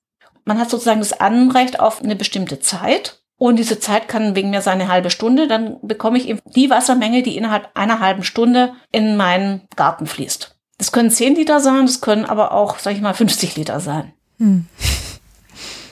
Und kann ich mir das Zeitfenster aussuchen oder ist es einfach irgendwann am Tag eine halbe Stunde oder ist es dann von 9.30 Uhr bis 10 oder so? Nee, nee, es ist normalerweise festgelegt jedes Fallout-System hat normalerweise so seine Regeln, wie es festgelegt ist, ja. Aber das ist auch eine, sag ich jetzt mal so siedlungsinterne Regelung, mit der ich mich jetzt persönlich jetzt auch nicht so gut auskenne. Ich weiß aber, dass es sehr komplex ist und es gab eine Person oder gibt bis heute eine Person, die sich speziell damit auskennt. Hm, okay. Also ein eigener Beruf, jemand, der schaut, also wann bekommt jetzt dieser Garten Wasser, wann bekommt jener Garten Wasser und auch beaufsichtigt, dass das dann alles entsprechend abgeleitet wird und diese Ableitungen werden eben geöffnet oder sie werden dann auch wieder verschlossen. Also sehr viel Ingenieurskunst und Verwaltung davon. Ja, und eigentlich hat auch, soweit ich weiß, hat jeder Fallatsch sein eigenes Fallatsch-Buch, in dem genau festgehalten wird, welche Familie wie viel Anteile hat oder dann auch zu welchem Garten was gehört und so, damit man dann weiß, wie was zu verteilen ist. Mhm. Und bei wem liegt so ein Fallatsch-Buch? Normalerweise beim Fallatschmeister. Ah, okay. Also derjenige, der das da Ganze verwaltet. Also ich habe schon gelegentlich mal einen Blick in sowas werfen können. Ich muss sagen, ich finde es eigentlich super spannend, aber als Quelle extrem schwer zu verstehen. Weil da so viele Abkürzungen oder so sind, oder? Ja, und es sind natürlich interner. Die Leute wissen natürlich, von wem sie sprechen und sie wissen, um was es geht. Das sind alles Dinge, die man als Außenstehende gar nicht wissen kann. Mhm. Also sie sind halt zum Notieren wahrscheinlich gemacht und nicht, damit jemand das versteht, der nicht eingeweiht ist. Ganz genau. Und die sind aber anscheinend erhalten. Es gibt welche, die erhalten sind. Also ich weiß von mindestens vier oder fünf. Ein sehr schönes Exemplar lag oder liegt vielleicht auch noch, ich weiß es nicht, im Museum in Muscat. Also auch ein kalligrafisch sehr schön gestaltetes. Hm. Wer sowas mal angucken will, dem kann ich es nur empfehlen. Überhaupt das Museum dort ist sehr, sehr schön. Aber wie gesagt, so als historische Quelle sind diese Bücher, denke ich, extrem schwierig. Da braucht es wirklich Insider, die sowas verstehen können. Wobei es natürlich unter Umständen auch sensibles Material ist, weil vielleicht nicht jeder preisgeben möchte, wer wie viel besitzt. Ja. Und ist das so vom Umfang eher wie so ein Heftchen oder wie ein dickes Buch? Unterschiedlich. Kommt natürlich auch darauf an, wie lang sowas dann weitergeführt wurde oder ob dann mal ein neues Buch aufgemacht wurde oder ob größere Veränderungen stattfanden. Also John Wilkinson, der ja eigentlich in der Omanforschung Pionierarbeit geleistet hat, der hat speziell eine Studie darüber geschrieben. Water and Tribal Settlement. Ist aber auch schon ein bisschen älter, aber in vieler Hinsicht immer noch lesenswert. Da gab es erst vor ein paar Jahren eine Neuauflage. Ach super, das kommt dann gleich in die Literaturtipps. Hm. Ja, kann ich nur empfehlen. Die Neuauflage wurde beim Olmspop Verlag publiziert. Aber wirklich lesenswert, weil er genau mit solchen Dokumenten gearbeitet hat. Ja. Und dieses Beispiel, das Sie gerade vom Museum meinten, ist das zufällig digitalisiert? Soweit ich weiß nicht, nee. Ach, schade. nee, es wäre schön, aber ich weiß dazu jetzt nichts, muss ich ehrlich sagen. Hm, okay. Gut, dann ist wenigstens die Studie von Wilkins noch eine Ansatzquelle.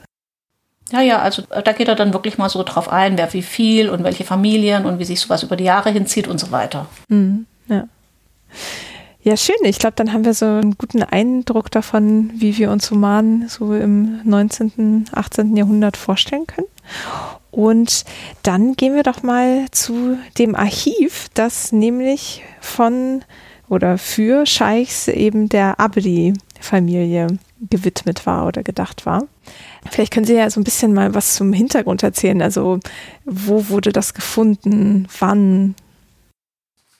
Wie ich eingangs schon gesagt habe, bin ich ja mit diesem Material in Berührung gekommen im Rahmen dieses Projektes, was von 1999 bis 2007 durchgeführt wurde. Auch ein DFG gefördertes Projekt. Und zwar hieß dieses Transformation Processes in Oasis Settlements of Oman. Und daran war eine Vielzahl von Wissenschaftlern beteiligt aus unterschiedlichen Disziplinen. Und ich war durch die Tübinger Islamwissenschaft damit eingebunden. Und im Grunde genommen ging es in weiten Teilen auch darum, Oasensiedlungen einfach mal zu erfassen. In der Zeit war es so, dass viele Siedlungen, beziehungsweise es fing schon früher an, dass die Siedlungen, die traditionellen Lehmbausiedlungen eigentlich verlassen wurden ganz am Anfang der Zeitenwende unter Sultan Kabus, der 1970 an die Macht kam. Da war es noch so, dass man versucht hat, die alten Häuser zu renovieren, zu modernisieren. Also man sieht zum Teil noch, wie eben Strom gelegt wurde, wie moderne Infrastruktur versucht wurde, in diese alten Siedlungen hineinzubringen. Im Laufe der Zeit gingen die Leute aber immer mehr dazu über, eben neue Häuser zu bauen. Und zwar außerhalb der alten Siedlungskerne. Und äh, man muss wissen, dass diese Lehmbauweise es erforderlich macht, dass die Häuser regelmäßig gepflegt werden. Also man muss eventuelle Risse wieder zumachen. Man muss immer wieder schauen, also wenn es dann Regen gibt, dann gibt es auch häufig Starkregen. Und man muss eben sehen, dass diese Häuser unterhalten werden. Und in dem Moment, wenn die Leute wegziehen, dann führt es ja dazu, dass sie kein Interesse mehr haben an den alten Siedlungen. Die sind alt, die sind altmodisch, die sind nicht mehr schick. Und ja, man vernachlässigt das Ganze. Man besitzt vielleicht dieses Haus noch und will es auch nicht verkaufen, aber man kümmert sich dann auch nicht mehr darum. Und es hat dazu geführt, dass eigentlich in dieser Zeit sehr viel immer mehr verfallen ist.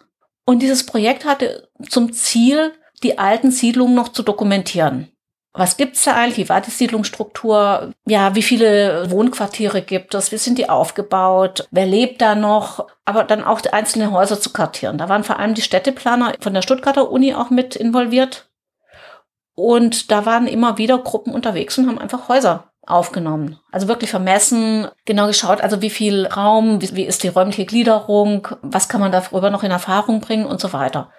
Und im Zuge von so einer Bauaufnahme sind die Leute, die diese Bauaufnahmen gemacht haben, auf so ein paar Fragmente von Dokumenten gestoßen, die in einem Haus in Hamra da am Boden rumlagen. So wurde es mir erzählt, ich war leider nicht dabei. Und dann hat jemand nachgefragt, ob man davon vielleicht mal Fotos machen könnte. Und so kamen die ersten Aufnahmen davon nach Tübingen. Das waren dann total zerfledderte Dokumente und zum Teil nur in Bruchstücken und so. Und dann hat aber Und soweit ich weiß, war da auch Professor Gaube federführend, hat man da doch nochmal nachgehakt, ob es denn da nicht mehr gibt davon und ob man da nicht noch mal genauer gucken könnte.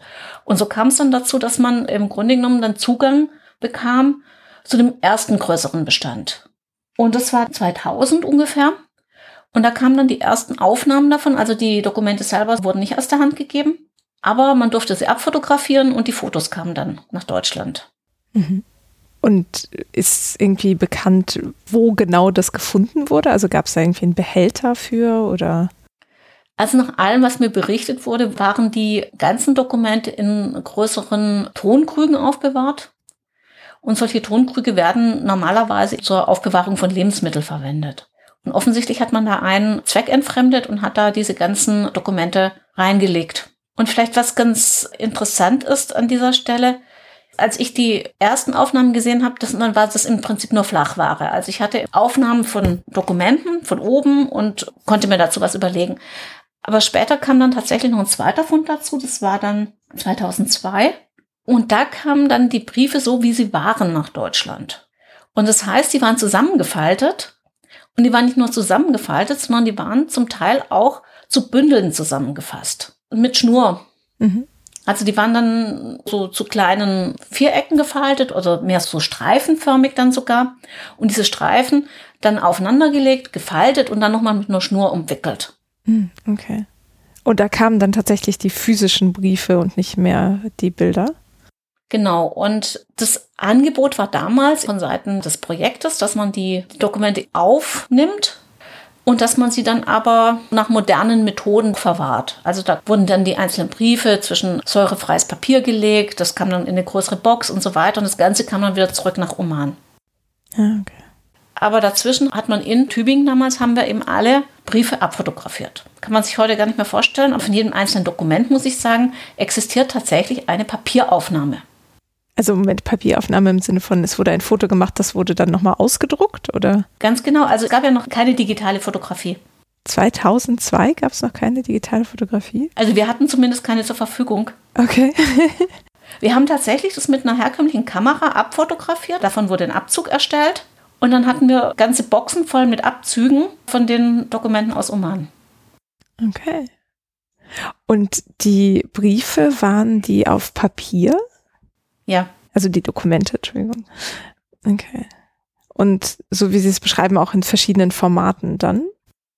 Ja, also wir haben zum Teil schmale Streifen, wir haben zum Teil richtig lange Briefe, die also im Grunde genommen, wenn man sie jetzt abtippen würde, wären das, glaube ich, mehrere DIN A4-Seiten, weil die dann auch ganz eng beschrieben sind und so, manchmal auch am Rand noch beschrieben. Also man hat auch Briefe, das finde ich dann auch ganz witzig, da hat man wirklich einmal das ganze zentrale Feld des Blatts beschrieben, aber dann auch noch jeden Raum am Rande entlang. Manchmal geht es dann auch auf der Rückseite weiter, wobei das ist eher die Ausnahme.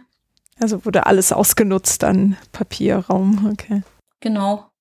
Und von was für einer Menge von Fragmenten oder ganzen Briefen sprechen wir? Insgesamt, also ich sag immer so zwischen 5.000 bis 6.000 Einheiten unterschiedlicher Qualität.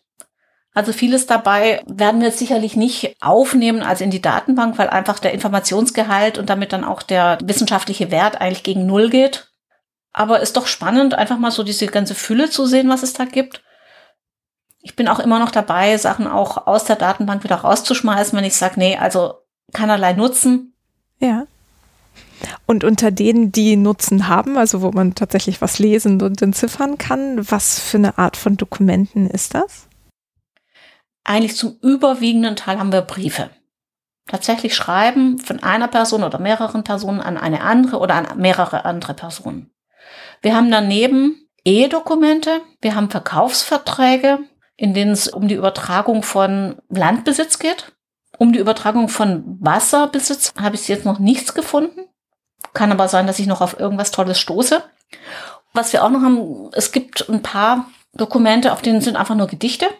Das wurde mir erst auch neulich klar. Ja, aber wie gesagt, so der Hauptteil bilden die Briefe. Mhm. Und sind die datiert, sodass man sagen kann, wir gucken hier auf eine Zeitspanne von A bis B? Also man kann wirklich sagen, spätes 18. bis ungefähr Mitte 20. Jahrhundert. Ein Großteil ist datiert und ein anderer Teil lässt sich zumindest relativ einordnen.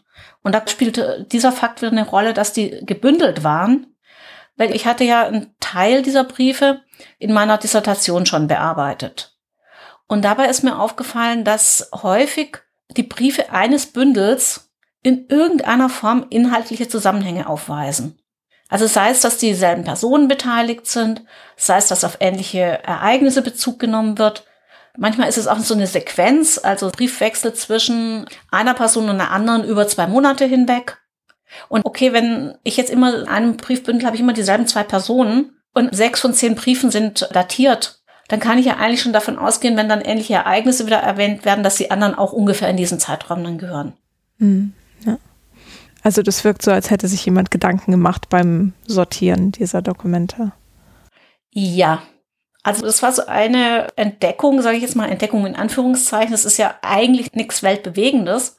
Und trotzdem fand ich das ganz interessant, weil, wie Sie gerade gesagt haben, ja eigentlich das darauf hinweist, dass jemand hier mit Verstand die Sachen zusammengepackt hat.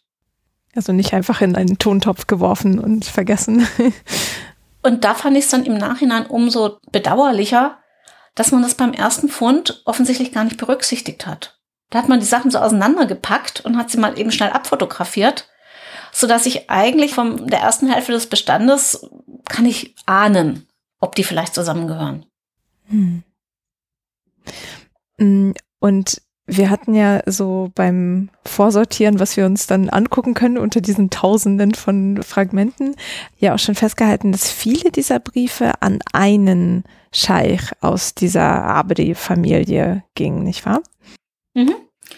Vielleicht grundsätzlich, wir haben aus der Abriin-Chronik, haben wir ja so eine Abfolge von Personen, die nacheinander das Scheichamt inne hatten.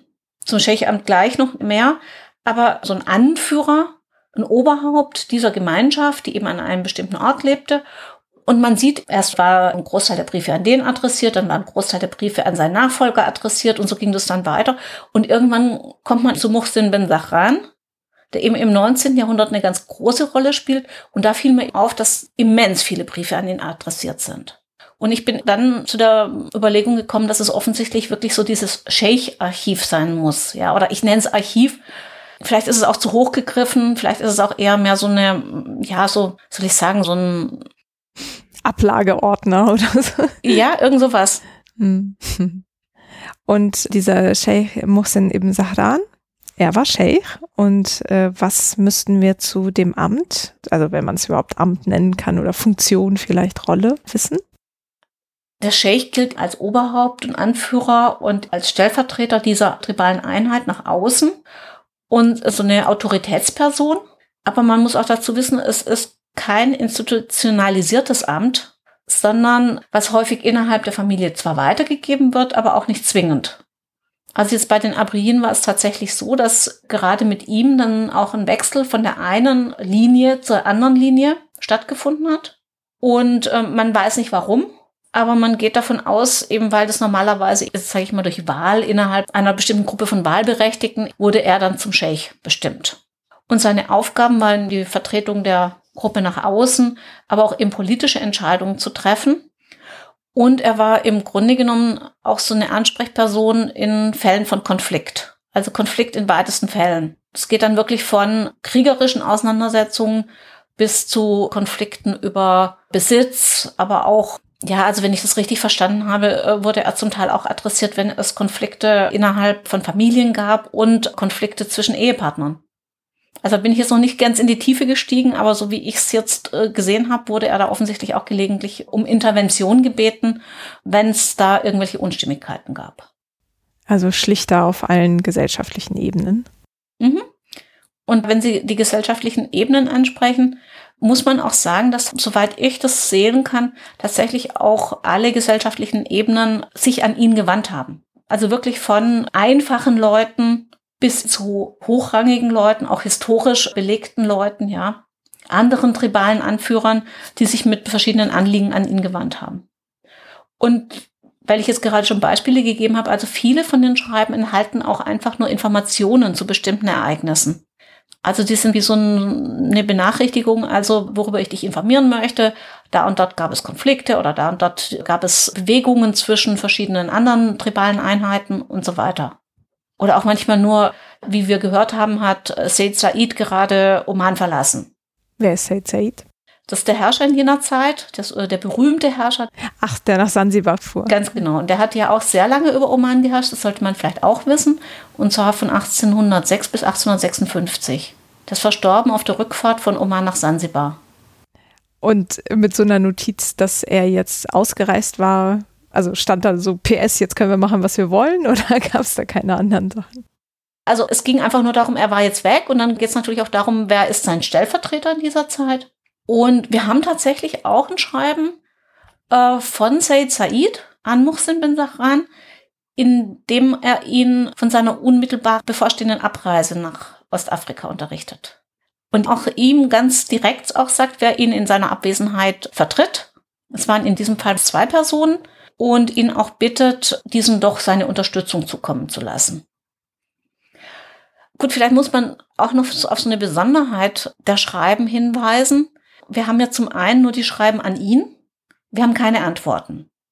Es wäre natürlich extrem interessant zu wissen, wie hat er denn im Einzelfall reagiert oder hat er überhaupt reagiert? An einer Stelle weiß ich, da hat er offensichtlich auf ein Schreiben nicht reagiert, weil dann kam zwei Tage später kam noch mal ein Schreiben. Ich habe immer noch keine Antwort.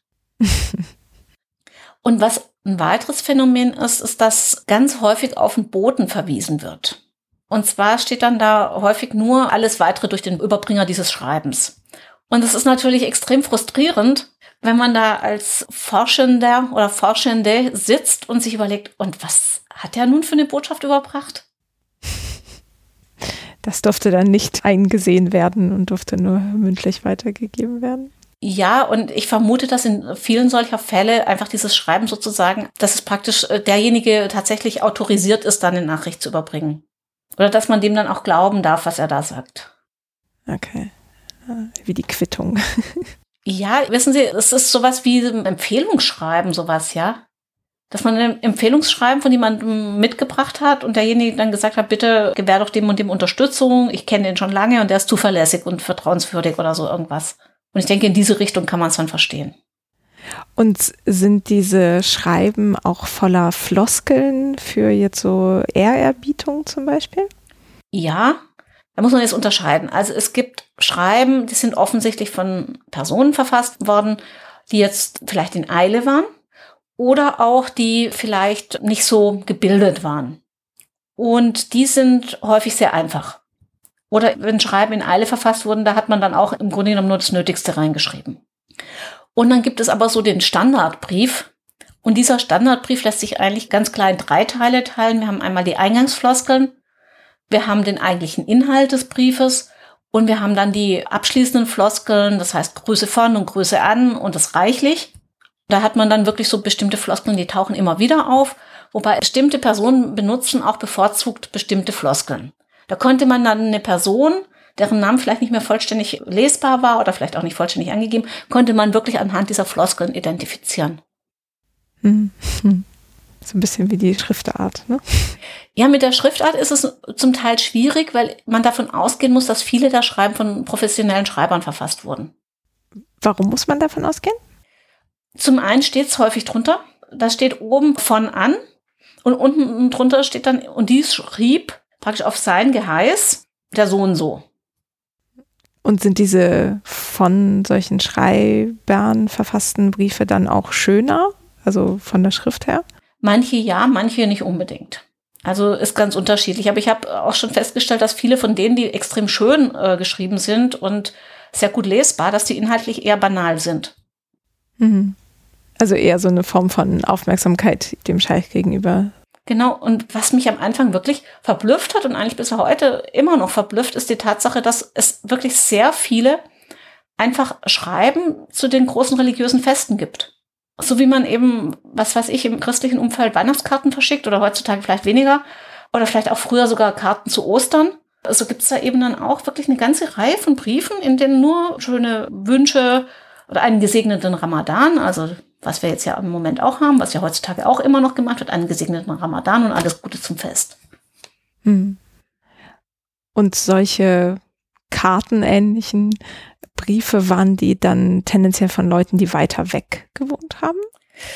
Da sprechen Sie ein schwieriges Problem an. Ich weiß von vielen gar nicht, wo die genau gelebt haben. Von manchen kann man es festmachen, da steht vielleicht auch noch genau dabei, woher sie kommen. Von manchen weiß ich es schlichtweg nicht. Aber ich finde es halt schon bemerkenswert, dass überhaupt so viel geschrieben wurde. Und eben dann auch noch zum Fest, also im Grunde genommen sowas, was nicht zwingend notwendig war. Sondern da hat man offensichtlich wirklich die sozialen Kontakte gepflegt. Und ich hatte Ihnen ja, glaube ich, auch schon erwähnt, dass also nach meinem Kenntnisstand bis ins frühe 20. Jahrhundert eine Alphabetisierungsrate von unter 10 Prozent vorlag. Wenn man sich das mal überlegt und dann gleichzeitig dieses riesige Archiv da sieht oder dieser riesige Dokumentenbestand, dann denkt man ja, dann waren diejenigen, die schreiben konnten, die waren gut ausgelastet. Und das ist ja auch schriftlich passierte, zeigt ja, dass nicht nur mündliche Kommunikation irgendwie Wert hatte, anscheinend. Was ja gern so betont wird für, ja, vor allem tribale Strukturen, glaube ich. Also das Treffen hatte schon, glaube ich, eine wichtige Funktion. In Oman gibt's ja bis heute die sogenannte Sabla, also so ein Versammlungsraum. Es gibt private, aber es gibt auch welche, die eben einer größeren Dorfgemeinschaft gemeinsam gehört, wo man sich dann trifft, wo sich die Männer vor allem treffen, ja. Und wo auch Gäste empfangen wurden. Und man kann davon ausgehen, dass wenn jetzt so ein Bote entsandt wurde, dass der genau in so einer Sabla empfangen wurde. Außerhalb des Privathauses, aber auch in einem entsprechenden Ambiente und dort seine Botschaft losgeworden ist.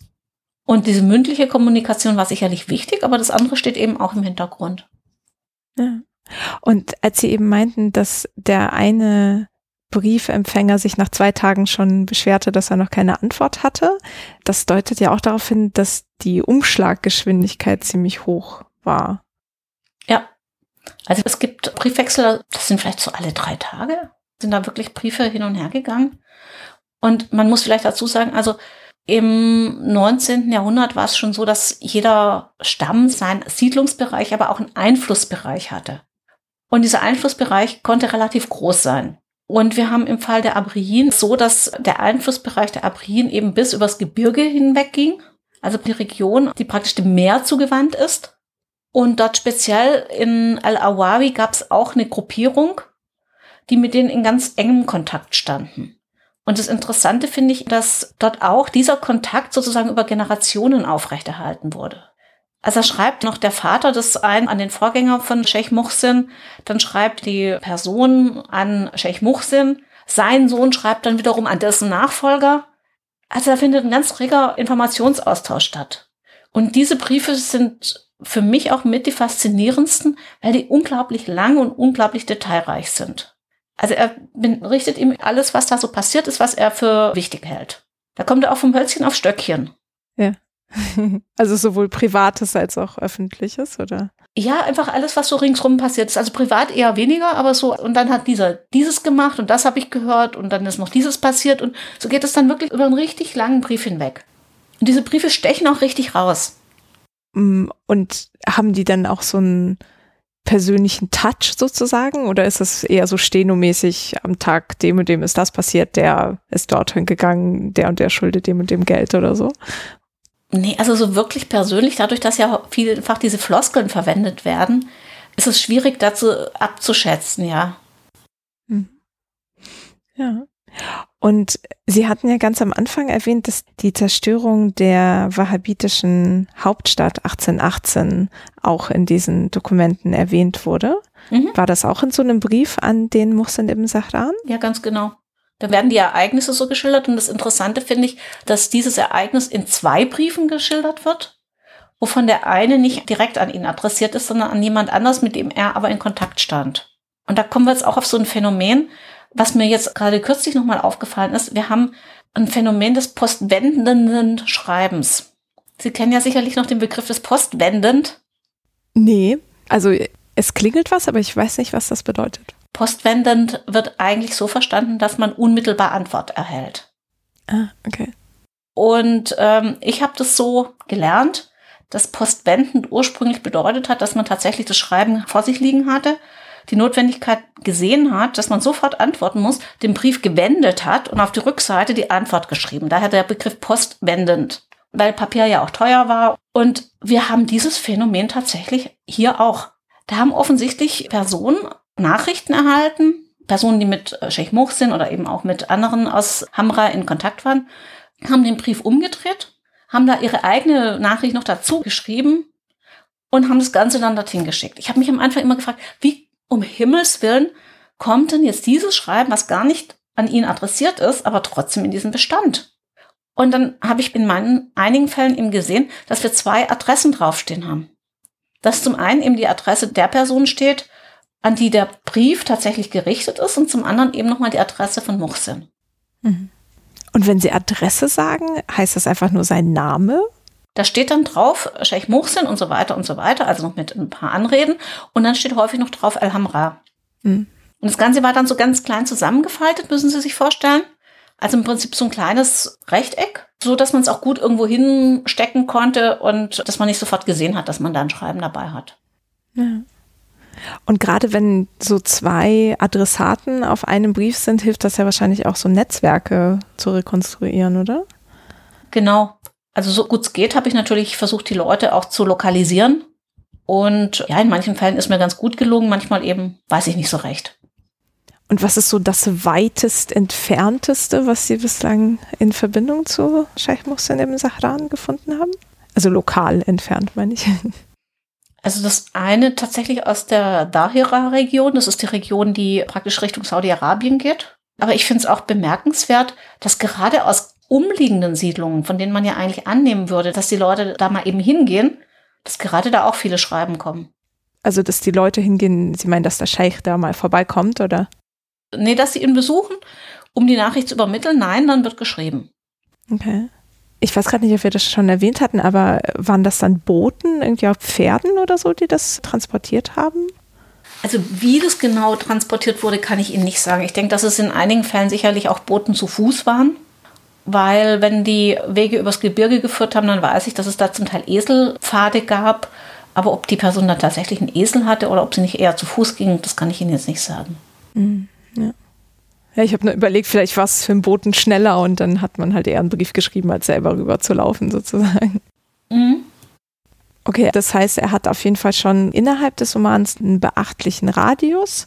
Hat er denn auch Post von außerhalb irgendwo bekommen? Post von außerhalb wüsste ich jetzt nichts dazu, muss ich sagen. Aber ich hatte Ihnen, glaube ich, auch in unserem Vorgespräch schon mal erzählt, dass er, er durchaus auch sogar über Ereignisse in Ostafrika informiert war und zwar relativ rasch diese Information erhalten hat. Zum Beispiel? Also ich habe hier ein Schreiben aus dem Jahr 1837, in dem Sheikh Muhsin von seinem langjährigen Verbündeten in Al-Awabi, Shamis bin Abdallah, informiert wird. Und zwar, dass Said Said, von dem wir jetzt ja schon mehrfach gehört haben, dass er Mombasa erobert hat. Also Mombasa in Ostafrika. Und dieser Brief ist datiert auf den 22.12.1252. Das entspricht dem 30. März 1837. Und als ich das so gelesen habe, dann dachte ich mir, naja, dieses Ereignis muss ja irgendwo historisch greifbar sein. Das ist ja nicht irgendein so Ereignis wie Stamm X hat Stamm Y überfallen und ihm drei Kamele geraubt oder sowas, ja. Ich habe dann mal nachgeschaut und zwar begann die Belagerung von Mombasa im Dezember 1836 und hat am, nach den Quellen, die mir vorliegen, am 12. Februar 1837 geendet. Also wurde relativ lange belagert und sie endet also ungefähr sechs Wochen, bevor der Brief verfasst wurde. Das bedeutet, dass innerhalb dieser sechs Wochen im Prinzip diese Nachricht, also die muss äh, mit irgendeinem Schiff nach Oman gesandt worden sein und kam dann in Maskat an. Al-Awabi liegt auch ein Stück von Maskat entfernt, also muss praktisch irgendjemand in Maskat einen Brief verfasst haben, muss sich vielleicht sogar persönlich nach Al-Awabi begeben haben und hat dort eben diesen langjährigen Verbündeten von Sheikh Muhsin davon informiert. Und er hat sofort geschrieben und hat den Brief nach Hamra geschickt. Und was vielleicht auch noch ganz interessant ist, es gibt noch ein Brieffragment, was sich bei diesem Brief befand. Und dieses Brieffragment enthält die Mitteilung, dass der Bote von Said Said zwei Tage vorher erst in Maskat angekommen ist. Also er kam im Prinzip am 28.03. in Maskat an. Am 30.03. weiß man in Al-Awabi schon darüber Bescheid. Was ja auch ein bisschen entfernt ist. Was auch ein bisschen entfernt ist. Also musste sich auch irgendjemand auf den Weg machen oder einen Brief verfassen oder irgendwas machen. Und dann wurde eben sofort geschrieben und der Brief kam dann nach Alhambra. Also schon ein engmaschiges System anscheinend. Ja. Also es hat sicherlich nicht immer so funktioniert. Also ich gehe jetzt mal davon aus, dass es die Ideallinie war. Aber zum Beispiel, ich habe mich dann auch in den britischen Quellen mal ein bisschen umgetan. Ist ja immer interessant, so diese verschiedenen Quellen mal gegeneinander zu halten und zu schauen, was erzählt die eine Quelle, was erzählt die andere Quelle.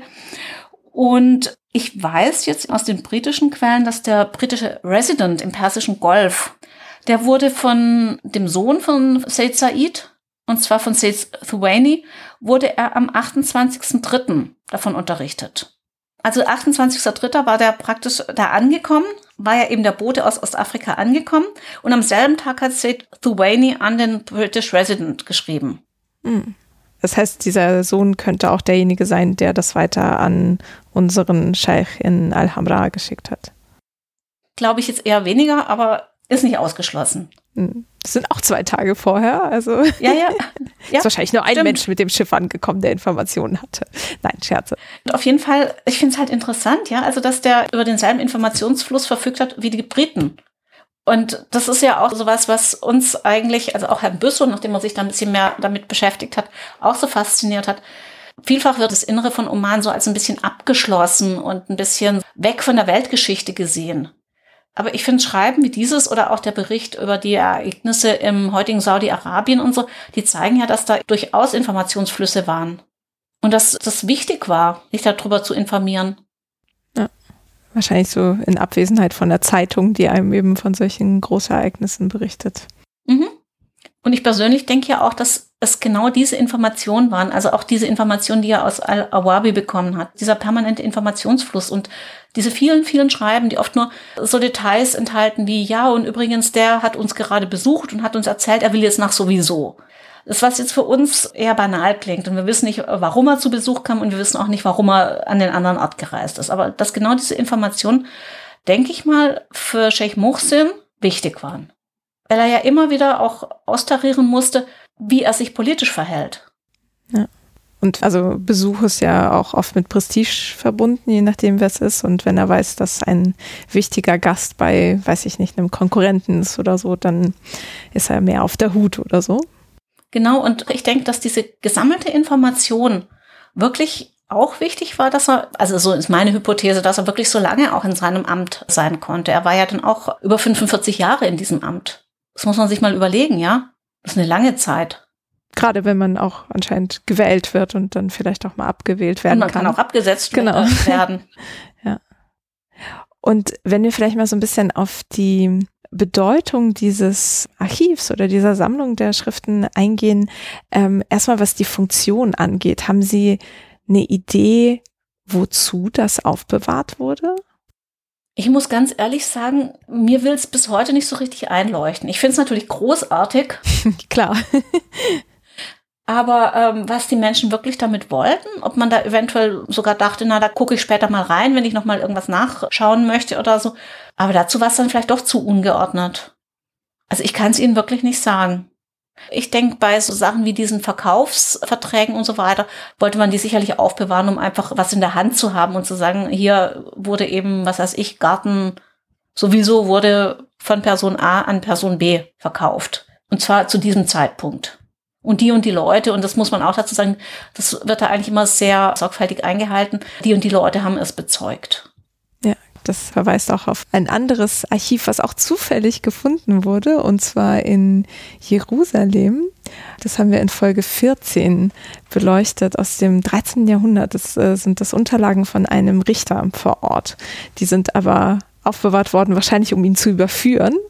Aber da geht es halt auch darum, dass auch gerade diese legalen Dokumente immer Zeugen brauchten, um valide zu sein. Und da, also bei Ihrem Beispiel hört sich das ja auch so an, dass es eher sozusagen für die Akten war, dass man nachvollziehen konnte, wie die Besitzverhältnisse blieben. Mhm. Genau, und ich meine, bei diesen Dokumenten ist dann, denke ich, ziemlich klar, warum sie aufbewahrt wurden, um genau das zu dokumentieren. Aber weshalb man diese vielen, vielen Schreiben aufgehoben hat. Wobei manche, die, wenn auf der einen Seite ein Schreiben ist, auf, sind auf der Rückseite sind irgendwie, was weiß ich, fünf Briefanfänge. Also da hat man offensichtlich das Papier auch noch ein bisschen so zum Ausprobieren benutzt. Also sowas findet man natürlich auch oder man findet ein bisschen Gekritzel oder so. Da hat offensichtlich jemand ein bisschen viel Zeit übrig und hat sich die Zeit vertrieben mit irgendwas zu schreiben oder so, ja. Mhm. Und gibt es aus dem Oman oder vielleicht so aus der Region ähnliche Beispiele, die vielleicht helfen könnten zu verstehen, warum das aufbewahrt wurde? Also ich weiß von nichts dergleichen. Seit einigen Jahren gibt es ja das NRAA, the National Record and irgendwas in Oman. Müsste ich jetzt auch nochmal nachgucken. Und die sammeln tatsächlich dort Privatdokumente, aber so, dass so ein großer Bestand, also nochmal aus einer anderen Region bekannt wäre, das, davon weiß ich nichts. Das ist eigentlich schade. Es wäre natürlich schick, wenn jetzt andere Familien da auch noch solche Bestände vorweisen könnten. Aber kann natürlich durchaus sein, dass die anderen das nach einer gewissen Zeit einfach entsorgt haben. Mhm, ja. Oder gerade auch, wie Sie sagten, wenn diese alten Siedlungen verlassen wurden, dass das einfach zerstört wurde durch die Zeit. Ja, so ab und zu taucht mal noch irgendein Schreiben auf, ja, so Einzelstücke. Und im Rahmen des ersten Oman-Projekts, da wurden auch noch andere, also in manchen Familien gibt's dann eben so, so kleinere Bestände, also so zwei, drei Schreiben, da gibt's mal irgendwo auch noch Fotos von irgendwelchen Testamenten. Also sowas gibt's dann mal noch, ja. Aber wirklich so ein Briefbestand, nee. Hm. Ja, vielleicht wird das ja noch aufgetan in Zukunft. Wäre spannend. Dann könnte man mal schauen. Also ich wüsste zum Beispiel auch manchmal wirklich furchtbar gerne, was Sheikh Muhsin äh, geantwortet hat. ja, stimmt. Und vielleicht können wir uns ja auch mal anschauen, was genau Sie in Ihrem Projekt vorhaben mit diesen ganzen Schreiben. Ja, das können wir gerne machen. Vielleicht vorneweg. Also ich hatte ja einen Teil der Dokumente schon in meiner Dissertation bearbeitet. Und ich habe mir damals überlegt, ich stand da am Anfang ziemlich, muss ich ganz offen sagen, ziemlich ratlos da und auch etwas alleine weil ich einfach mit diesen Dokumenten konfrontiert war und jetzt was daraus machen. Und habe mir dann überlegt, gut, ich nehme jetzt einfach mal diese, wie ich es damals nannte, Basisdaten auf. Ich schaue mal Person A, Person B, vielleicht noch Person C und D und so weiter. Wer ist da jetzt eigentlich beteiligt? Wer ist beteiligt auf dieser ersten Ebene, also bei einem Brief eben, wer schreibt, an wen, was für ein Datum haben wir und so weiter und habe einfach mal diese Daten aufgenommen und habe dann anhand dieser Daten, also in einer ganz normalen Tabelle, und habe dann anhand dieser Daten dann versucht, schon mal rauszufinden, welche Personen sind denn wichtig und bin dann eben auf Sheikh Muhsin gestoßen. Mhm. Das war sozusagen der Anfang des Ganzen. Irgendwann habe ich ja mit Herrn Büssow darüber gesprochen und haben dann 2016 im Sommer haben wir dann ein Seminar durchgeführt, in dem wir uns nochmal intensiver mit den Dokumenten auseinandergesetzt haben und zwar auch zusammen mit Studierenden. Und das fand ich ganz spannend. Die Studierenden waren natürlich zum Teil völlig überfordert. Zum einen mit dem Schriftbild, weil einfach, das hält sich halt, sage ich jetzt mal so, an keine äh, sonstige Regel, ja. Ist nicht wie gedruckt das Arabisch, ja. Genau. Und dann aber auch natürlich mit dem Inhalt. Und dann haben wir einfach auch mal so gemeinsam Ideen entwickelt, wie man denn systematisch solches Material erfassen könnte. Und wir hatten damals ein ganz großes Glück, weil wir Unterstützung durch das E-Science Center der Uni Tübingen bekommen haben. Also wir hatten tatsächlich zwei Leute von dort, die dann gemeinsam mit uns eine Datenbank entwickelt haben zur Erfassung dieser Dokumente. Und im Hinblick darauf, ja, mit was für Daten möchte man sie denn in Zukunft noch anreichern? Also ich habe so als eindeutiges Kennzeichen die Signatur. Und diese Signatur kann auch ganz allein stehen. Selbst wenn ich noch gar nicht weiß, was da drin steht, dann habe ich trotzdem dieses Dokument irgendwie erfasst. Hm. Also mit Signatur meinen Sie jetzt eine Nummer, die Sie dem zuweisen? Einfach eine Nummer, die ich vergeben habe. Ich habe damals an der Filmnummer, die eben vorlag, orientiert und habe das dann einfach durchnummeriert ja, und dann eben auch zu überlegen, was weiterführende Informationen wären noch interessant. Also zum Beispiel, dass man bei einer Person hinzufügen kann, wo wird sie denn in den, sonstigen Quellen erwähnt, dass man vielleicht die Lebensdaten dazu fügen kann, wenn vorhanden und so weiter und so weiter. Ne? Und es war sozusagen so der zweite Schritt in der Erschließung dieses ganzen Bestandes. Und da haben wir uns überlegt, dass es schön wäre, wenn man das komplett überführen könnte. Weil ja eigentlich von, bis auf wenige Ausnahmen, war eigentlich alles schon zumindest rudimentär erschlossen.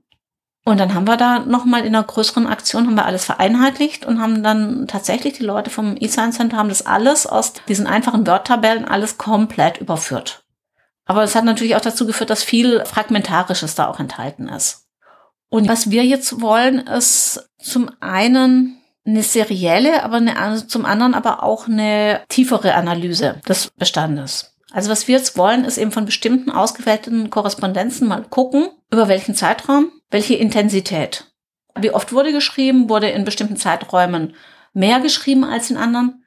Ich meine, man muss immer sagen, wir wissen natürlich nicht, ob der Bestand vollständig ist. Es kann immer sein, dass ein Teil einfach verloren gegangen ist. Aber ich gehe jetzt mal davon aus, wir haben hier jetzt einen, einen guten Ausschnitt und nehmen den jetzt einfach mal her. Und Was wir dann in einem weiteren, beziehungsweise ich dann speziell auch machen möchte, ist, dass ich mir dann anhand dieser Überblicks mal überlege, welche Zeitabschnitte könnten besonders interessant sein. Und diese Zeitabschnitte dann nochmal genauer beleuchte. Und dieses Ganze, und das ist, denke ich, so die Herausforderung an der ganzen Sache, in einen größeren Kontext stelle. Also in einen größeren historischen Kontext und auch nochmal schau, inwieweit sind dann auch historischen, aber auch regionalen Kontext. Inwieweit spielen dann Ereignisse außerhalb Omans, spiegeln sich denn da drin wieder? Oder welche großen Ereignisse innerhalb Omans spiegeln sich auch darin wieder, in diesen Korrespondenzen? Und ist auch beabsichtigt, wirklich alles zu digitalisieren und zu erfassen in der Datenbank oder geht es erstmal wirklich um Teile davon? Im Grunde genommen haben wir, bis auf wenige Reste, haben wir alles schon mal erfasst. Also erfasst mit Bildern und Signaturen und so? Nee, nee, erfasst bedeutet für mich jetzt erstmal, jedes Dokument bekommt eine eigene Kennung. Jedes Dokument wird mit einem Datensatz in der Datenbank angelegt. Und es gibt von allen Dokumenten inzwischen auch digitale Versionen. Und im Idealfall werden die eines Tages auch tatsächlich mit dem Datensatz in der Datenbank verlinkt. Das ist natürlich nochmal ein Haufen, Haufen Arbeit die jetzt so auf die Schnelle auch nicht zu leisten ist. Aber es ist auf jeden Fall alles da und irgendwann sollte es dann tatsächlich auch mal so sein. Also, dass ich quasi mir neben dem Bild auch noch die Zusatzinfos, die Sie da rausgefunden haben, anschauen kann. Es soll eigentlich eher umgekehrt sein, dass man sagt, okay, ich interessiere mich für eine Person oder ich interessiere mich für einen bestimmten Zeitraum und suche mir dann die entsprechenden Datensätze raus und habe dann den Luxus, dass ich dann sage, und dann gehe ich praktisch auf das Digitalisat. Ah, okay. Weil ich denke, vielen wird es ja so gehen, wenn sie das Digitalisat sehen, dann wissen sie erstmal nichts damit anzufangen. Sondern es soll im Prinzip auch eine ähnliche Herangehensweise sein, also ähnlich wie jetzt bei den Handschriften, ja, dass man sagt, ich habe äh, wirklich die Metadaten und kann anhand dessen mal irgendwas eingrenzen. Ich kann sagen, ich möchte eine bestimmte Person, ich möchte eine bestimmte Personengruppe, ich möchte ein bestimmtes Jahr oder einen bestimmten Zeitraum oder ich möchte Gut, das haben wir jetzt noch ein bisschen vernachlässigt. Ideal wäre natürlich auch noch bestimmte Stichworte. Aber was wir versucht haben, ist zumindest mal noch die Orte zu erfassen. Also wenn in einem Schreiben Orte genannt werden, dass die dann zumindest auch mit dem entsprechenden Ort verlinkt werden. Dass ich dann sagen kann, wenn irgendwo zum Beispiel der Ort Bachler erwähnt wird, dass ich dann alle Schreiben im Idealfall, sag ich jetzt mal, in die Finger bekomme, in denen Bachler erwähnt wird. Und soll diese Datenbank dann auch online zugänglich sein? So war die Idee. Jetzt hat sich aber, wie bei so vielen solchen Projekten, herausgestellt, wer betreut die Datenbank? Das ist ja immer die Sache, eine Datenbank ist was Schönes, aber die funktioniert ja auch nur so lange gut, wie sie eine gute Betreuung hat. Und das eScience Center, das hat sich relativ rasch herausgestellt, kann die langfristig nicht betreuen. Also die haben da einfach nicht die Kapazität und inzwischen ist, glaube ich, auch die Ausrichtung ein bisschen eine andere. Und momentan wird sie dort noch gehostet, netterweise, wofür ich den Leuten wirklich sehr, sehr dankbar bin. Aber wir haben intern inzwischen beschlossen, dass wir mittelfristig nach Kalamos migrieren. Ah, okay. Das befruchtet sich dann ja sehr gut, Ihre Teilprojekte. Ja, also einige Funktionalitäten werden wahrscheinlich nicht aufrechterhalten werden können. Also die Datenbank war ja ursprünglich so ausgelegt, dass man solche Netzwerke visualisieren kann. Dass sich Sheikh Muhsin im Netzwerk seiner verschiedenen Korrespondenzen äh, zeigen kann oder auch innerhalb eines bestimmten Zeitraums. Aber dazu bedarf es einfach schon ganz anderer IT-Betreuung, als wir sie jetzt aktuell haben. Hm. Ich kann solche Abfragen alleine nicht leisten. Und vielleicht braucht es dazu auch ein ganz anderes Tool, das weiß ich nicht. Aber einfach zur Datensicherung haben wir uns jetzt entschieden, dass zumindest die Datensätze mittelfristig nach Calamos migrieren. Dort werden sie langfristig gesichert sein. Und sie werden natürlich jetzt nicht, muss ich sagen, jetzt mit den anderen Handschriften da gelistet. Das ist ja eine ganz andere Materie. Wir müssen noch schauen, wie wir das Ganze ein bisschen auseinanderhalten. Aber so ist jetzt mal die Idee. Mhm. Okay, dass es immerhin nicht verloren geht. Es soll nicht verloren gehen und welche Analyse-Tools wir dann schlussendlich verwenden, das muss man dann noch sehen. Ja.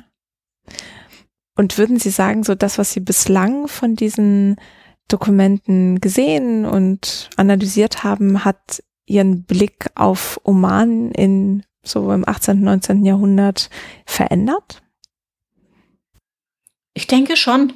Also zum einen, wie gesagt, nachdem ich so mitbekommen habe, wie umfangreich so eine Korrespondenz sein kann und wie wichtig sie ja offensichtlich für die Menschen war, Ja, für mich ist es einfach nochmal so ein interner Blick auf die Ereignisse. Also man hat ansonsten immer so den Blick von oben. Also die Geschichtschroniken, die werden ja häufig auch mit einer bestimmten Absicht geschrieben. Sei es um eine bestimmte Dynastie besonders hervorzuheben, sei es um bestimmte Ereignisse auch in einem bestimmten Licht erscheinen zu lassen. Und im Unterschied dazu sind ja solche Briefe, die sind ja nicht in der Absicht geschrieben, den Leuten 200 Jahre später oder so ein bestimmtes Bild zu vermitteln. Die sind ja wirklich so spontan und so aus den Menschen heraus geschrieben, sag ich mal. Natürlich auch mit bestimmten Absichten, ja. Vielleicht wollten ja manche Briefeschreiber auch das Sheikh Muhsin in eine bestimmte Art und Weise beeinflussen. Davon gehe ich auch aus, ja. Die wollten ja irgendwas von ihm. Aber eben nicht so wie in einer Chronik. Und also es ist wirklich so Geschichte von unten. Also man spricht ja auch von Mikrogeschichte im Vergleich zu Makrogeschichte. Mhm. Und ich denke, da haben wir wirklich so eine sehr, sehr gute Möglichkeit, tatsächlich Mikrogeschichte zu schreiben aber eben mit Anbindung an das andere. Und auch noch für so einen spannenden Standort, der ja Verbindungen in die ganze Welt hatte anscheinend. Also Oman. Ja. Ja, toll. Also ich bin auf jeden Fall sehr gespannt, was dann bei dem Projekt und vielleicht auch daran anschließenden noch sich ergeben wird. Hm, haben Sie noch irgendwas, was Sie den Zuhörerinnen irgendwie mit auf den Weg geben mögen oder noch erwähnt haben möchten, weil wir es noch übersehen haben? Was man vielleicht noch sagen sollte, also ich habe ja schon eigentlich während meiner Dissertation immer gesagt, das Ganze muss man anders auffassen, das muss man irgendwie anders erfassen, das muss man anders zugänglich machen, das muss man umfassender betrachten, ja. Und ich hatte damals einfach nicht die technischen Möglichkeiten. Aber ich habe dann von vielen Seiten doch auch immer wieder Ermunterung erfahren und gesagt, ja, lass es nicht einfach fallen, wart's doch mal ab und es wird sich schon was draus ergeben. Und es hat so gezeigt, ja, also klar, ich hätte mich jetzt nicht immer drauf verlassen wollen, weil man muss ja auch gucken, wovon man sich ernährt. Aber irgendwie so diese Idee im Hinterkopf zu behalten, hat sich jetzt meines Erachtens schon bewährt. Mhm. Und ich denke, das ist sowas, wenn einem so ein Material fasziniert oder wenn sich da so eine Möglichkeit bietet, dann sollte man das vielleicht immer so als, ja, so als Hintergedanke immer noch mit sich führen und irgendwann tatsächlich ergibt sich die Möglichkeit, ja? Also nicht allzu schnell aufgeben. Ja, denke ich schon. Ja, schön. Das ist auf jeden Fall ein schönes Schlusswort, würde ich mal sagen. Dann möchte ich mich ganz herzlich bedanken für die tollen Einblicke und die Zeit und wünsche auf jeden Fall erstmal ganz viel Erfolg für das Projekt. Auch Ihnen vielen Dank für die Einladung und ich bin gespannt, wie das Ergebnis aussieht. Vielen Dank fürs Zuhören. Wenn euch der Podcast gefällt, dann empfehlt ihn gerne weiter oder hinterlasst eine Sternebewertung bei iTunes oder in der Podcast-App.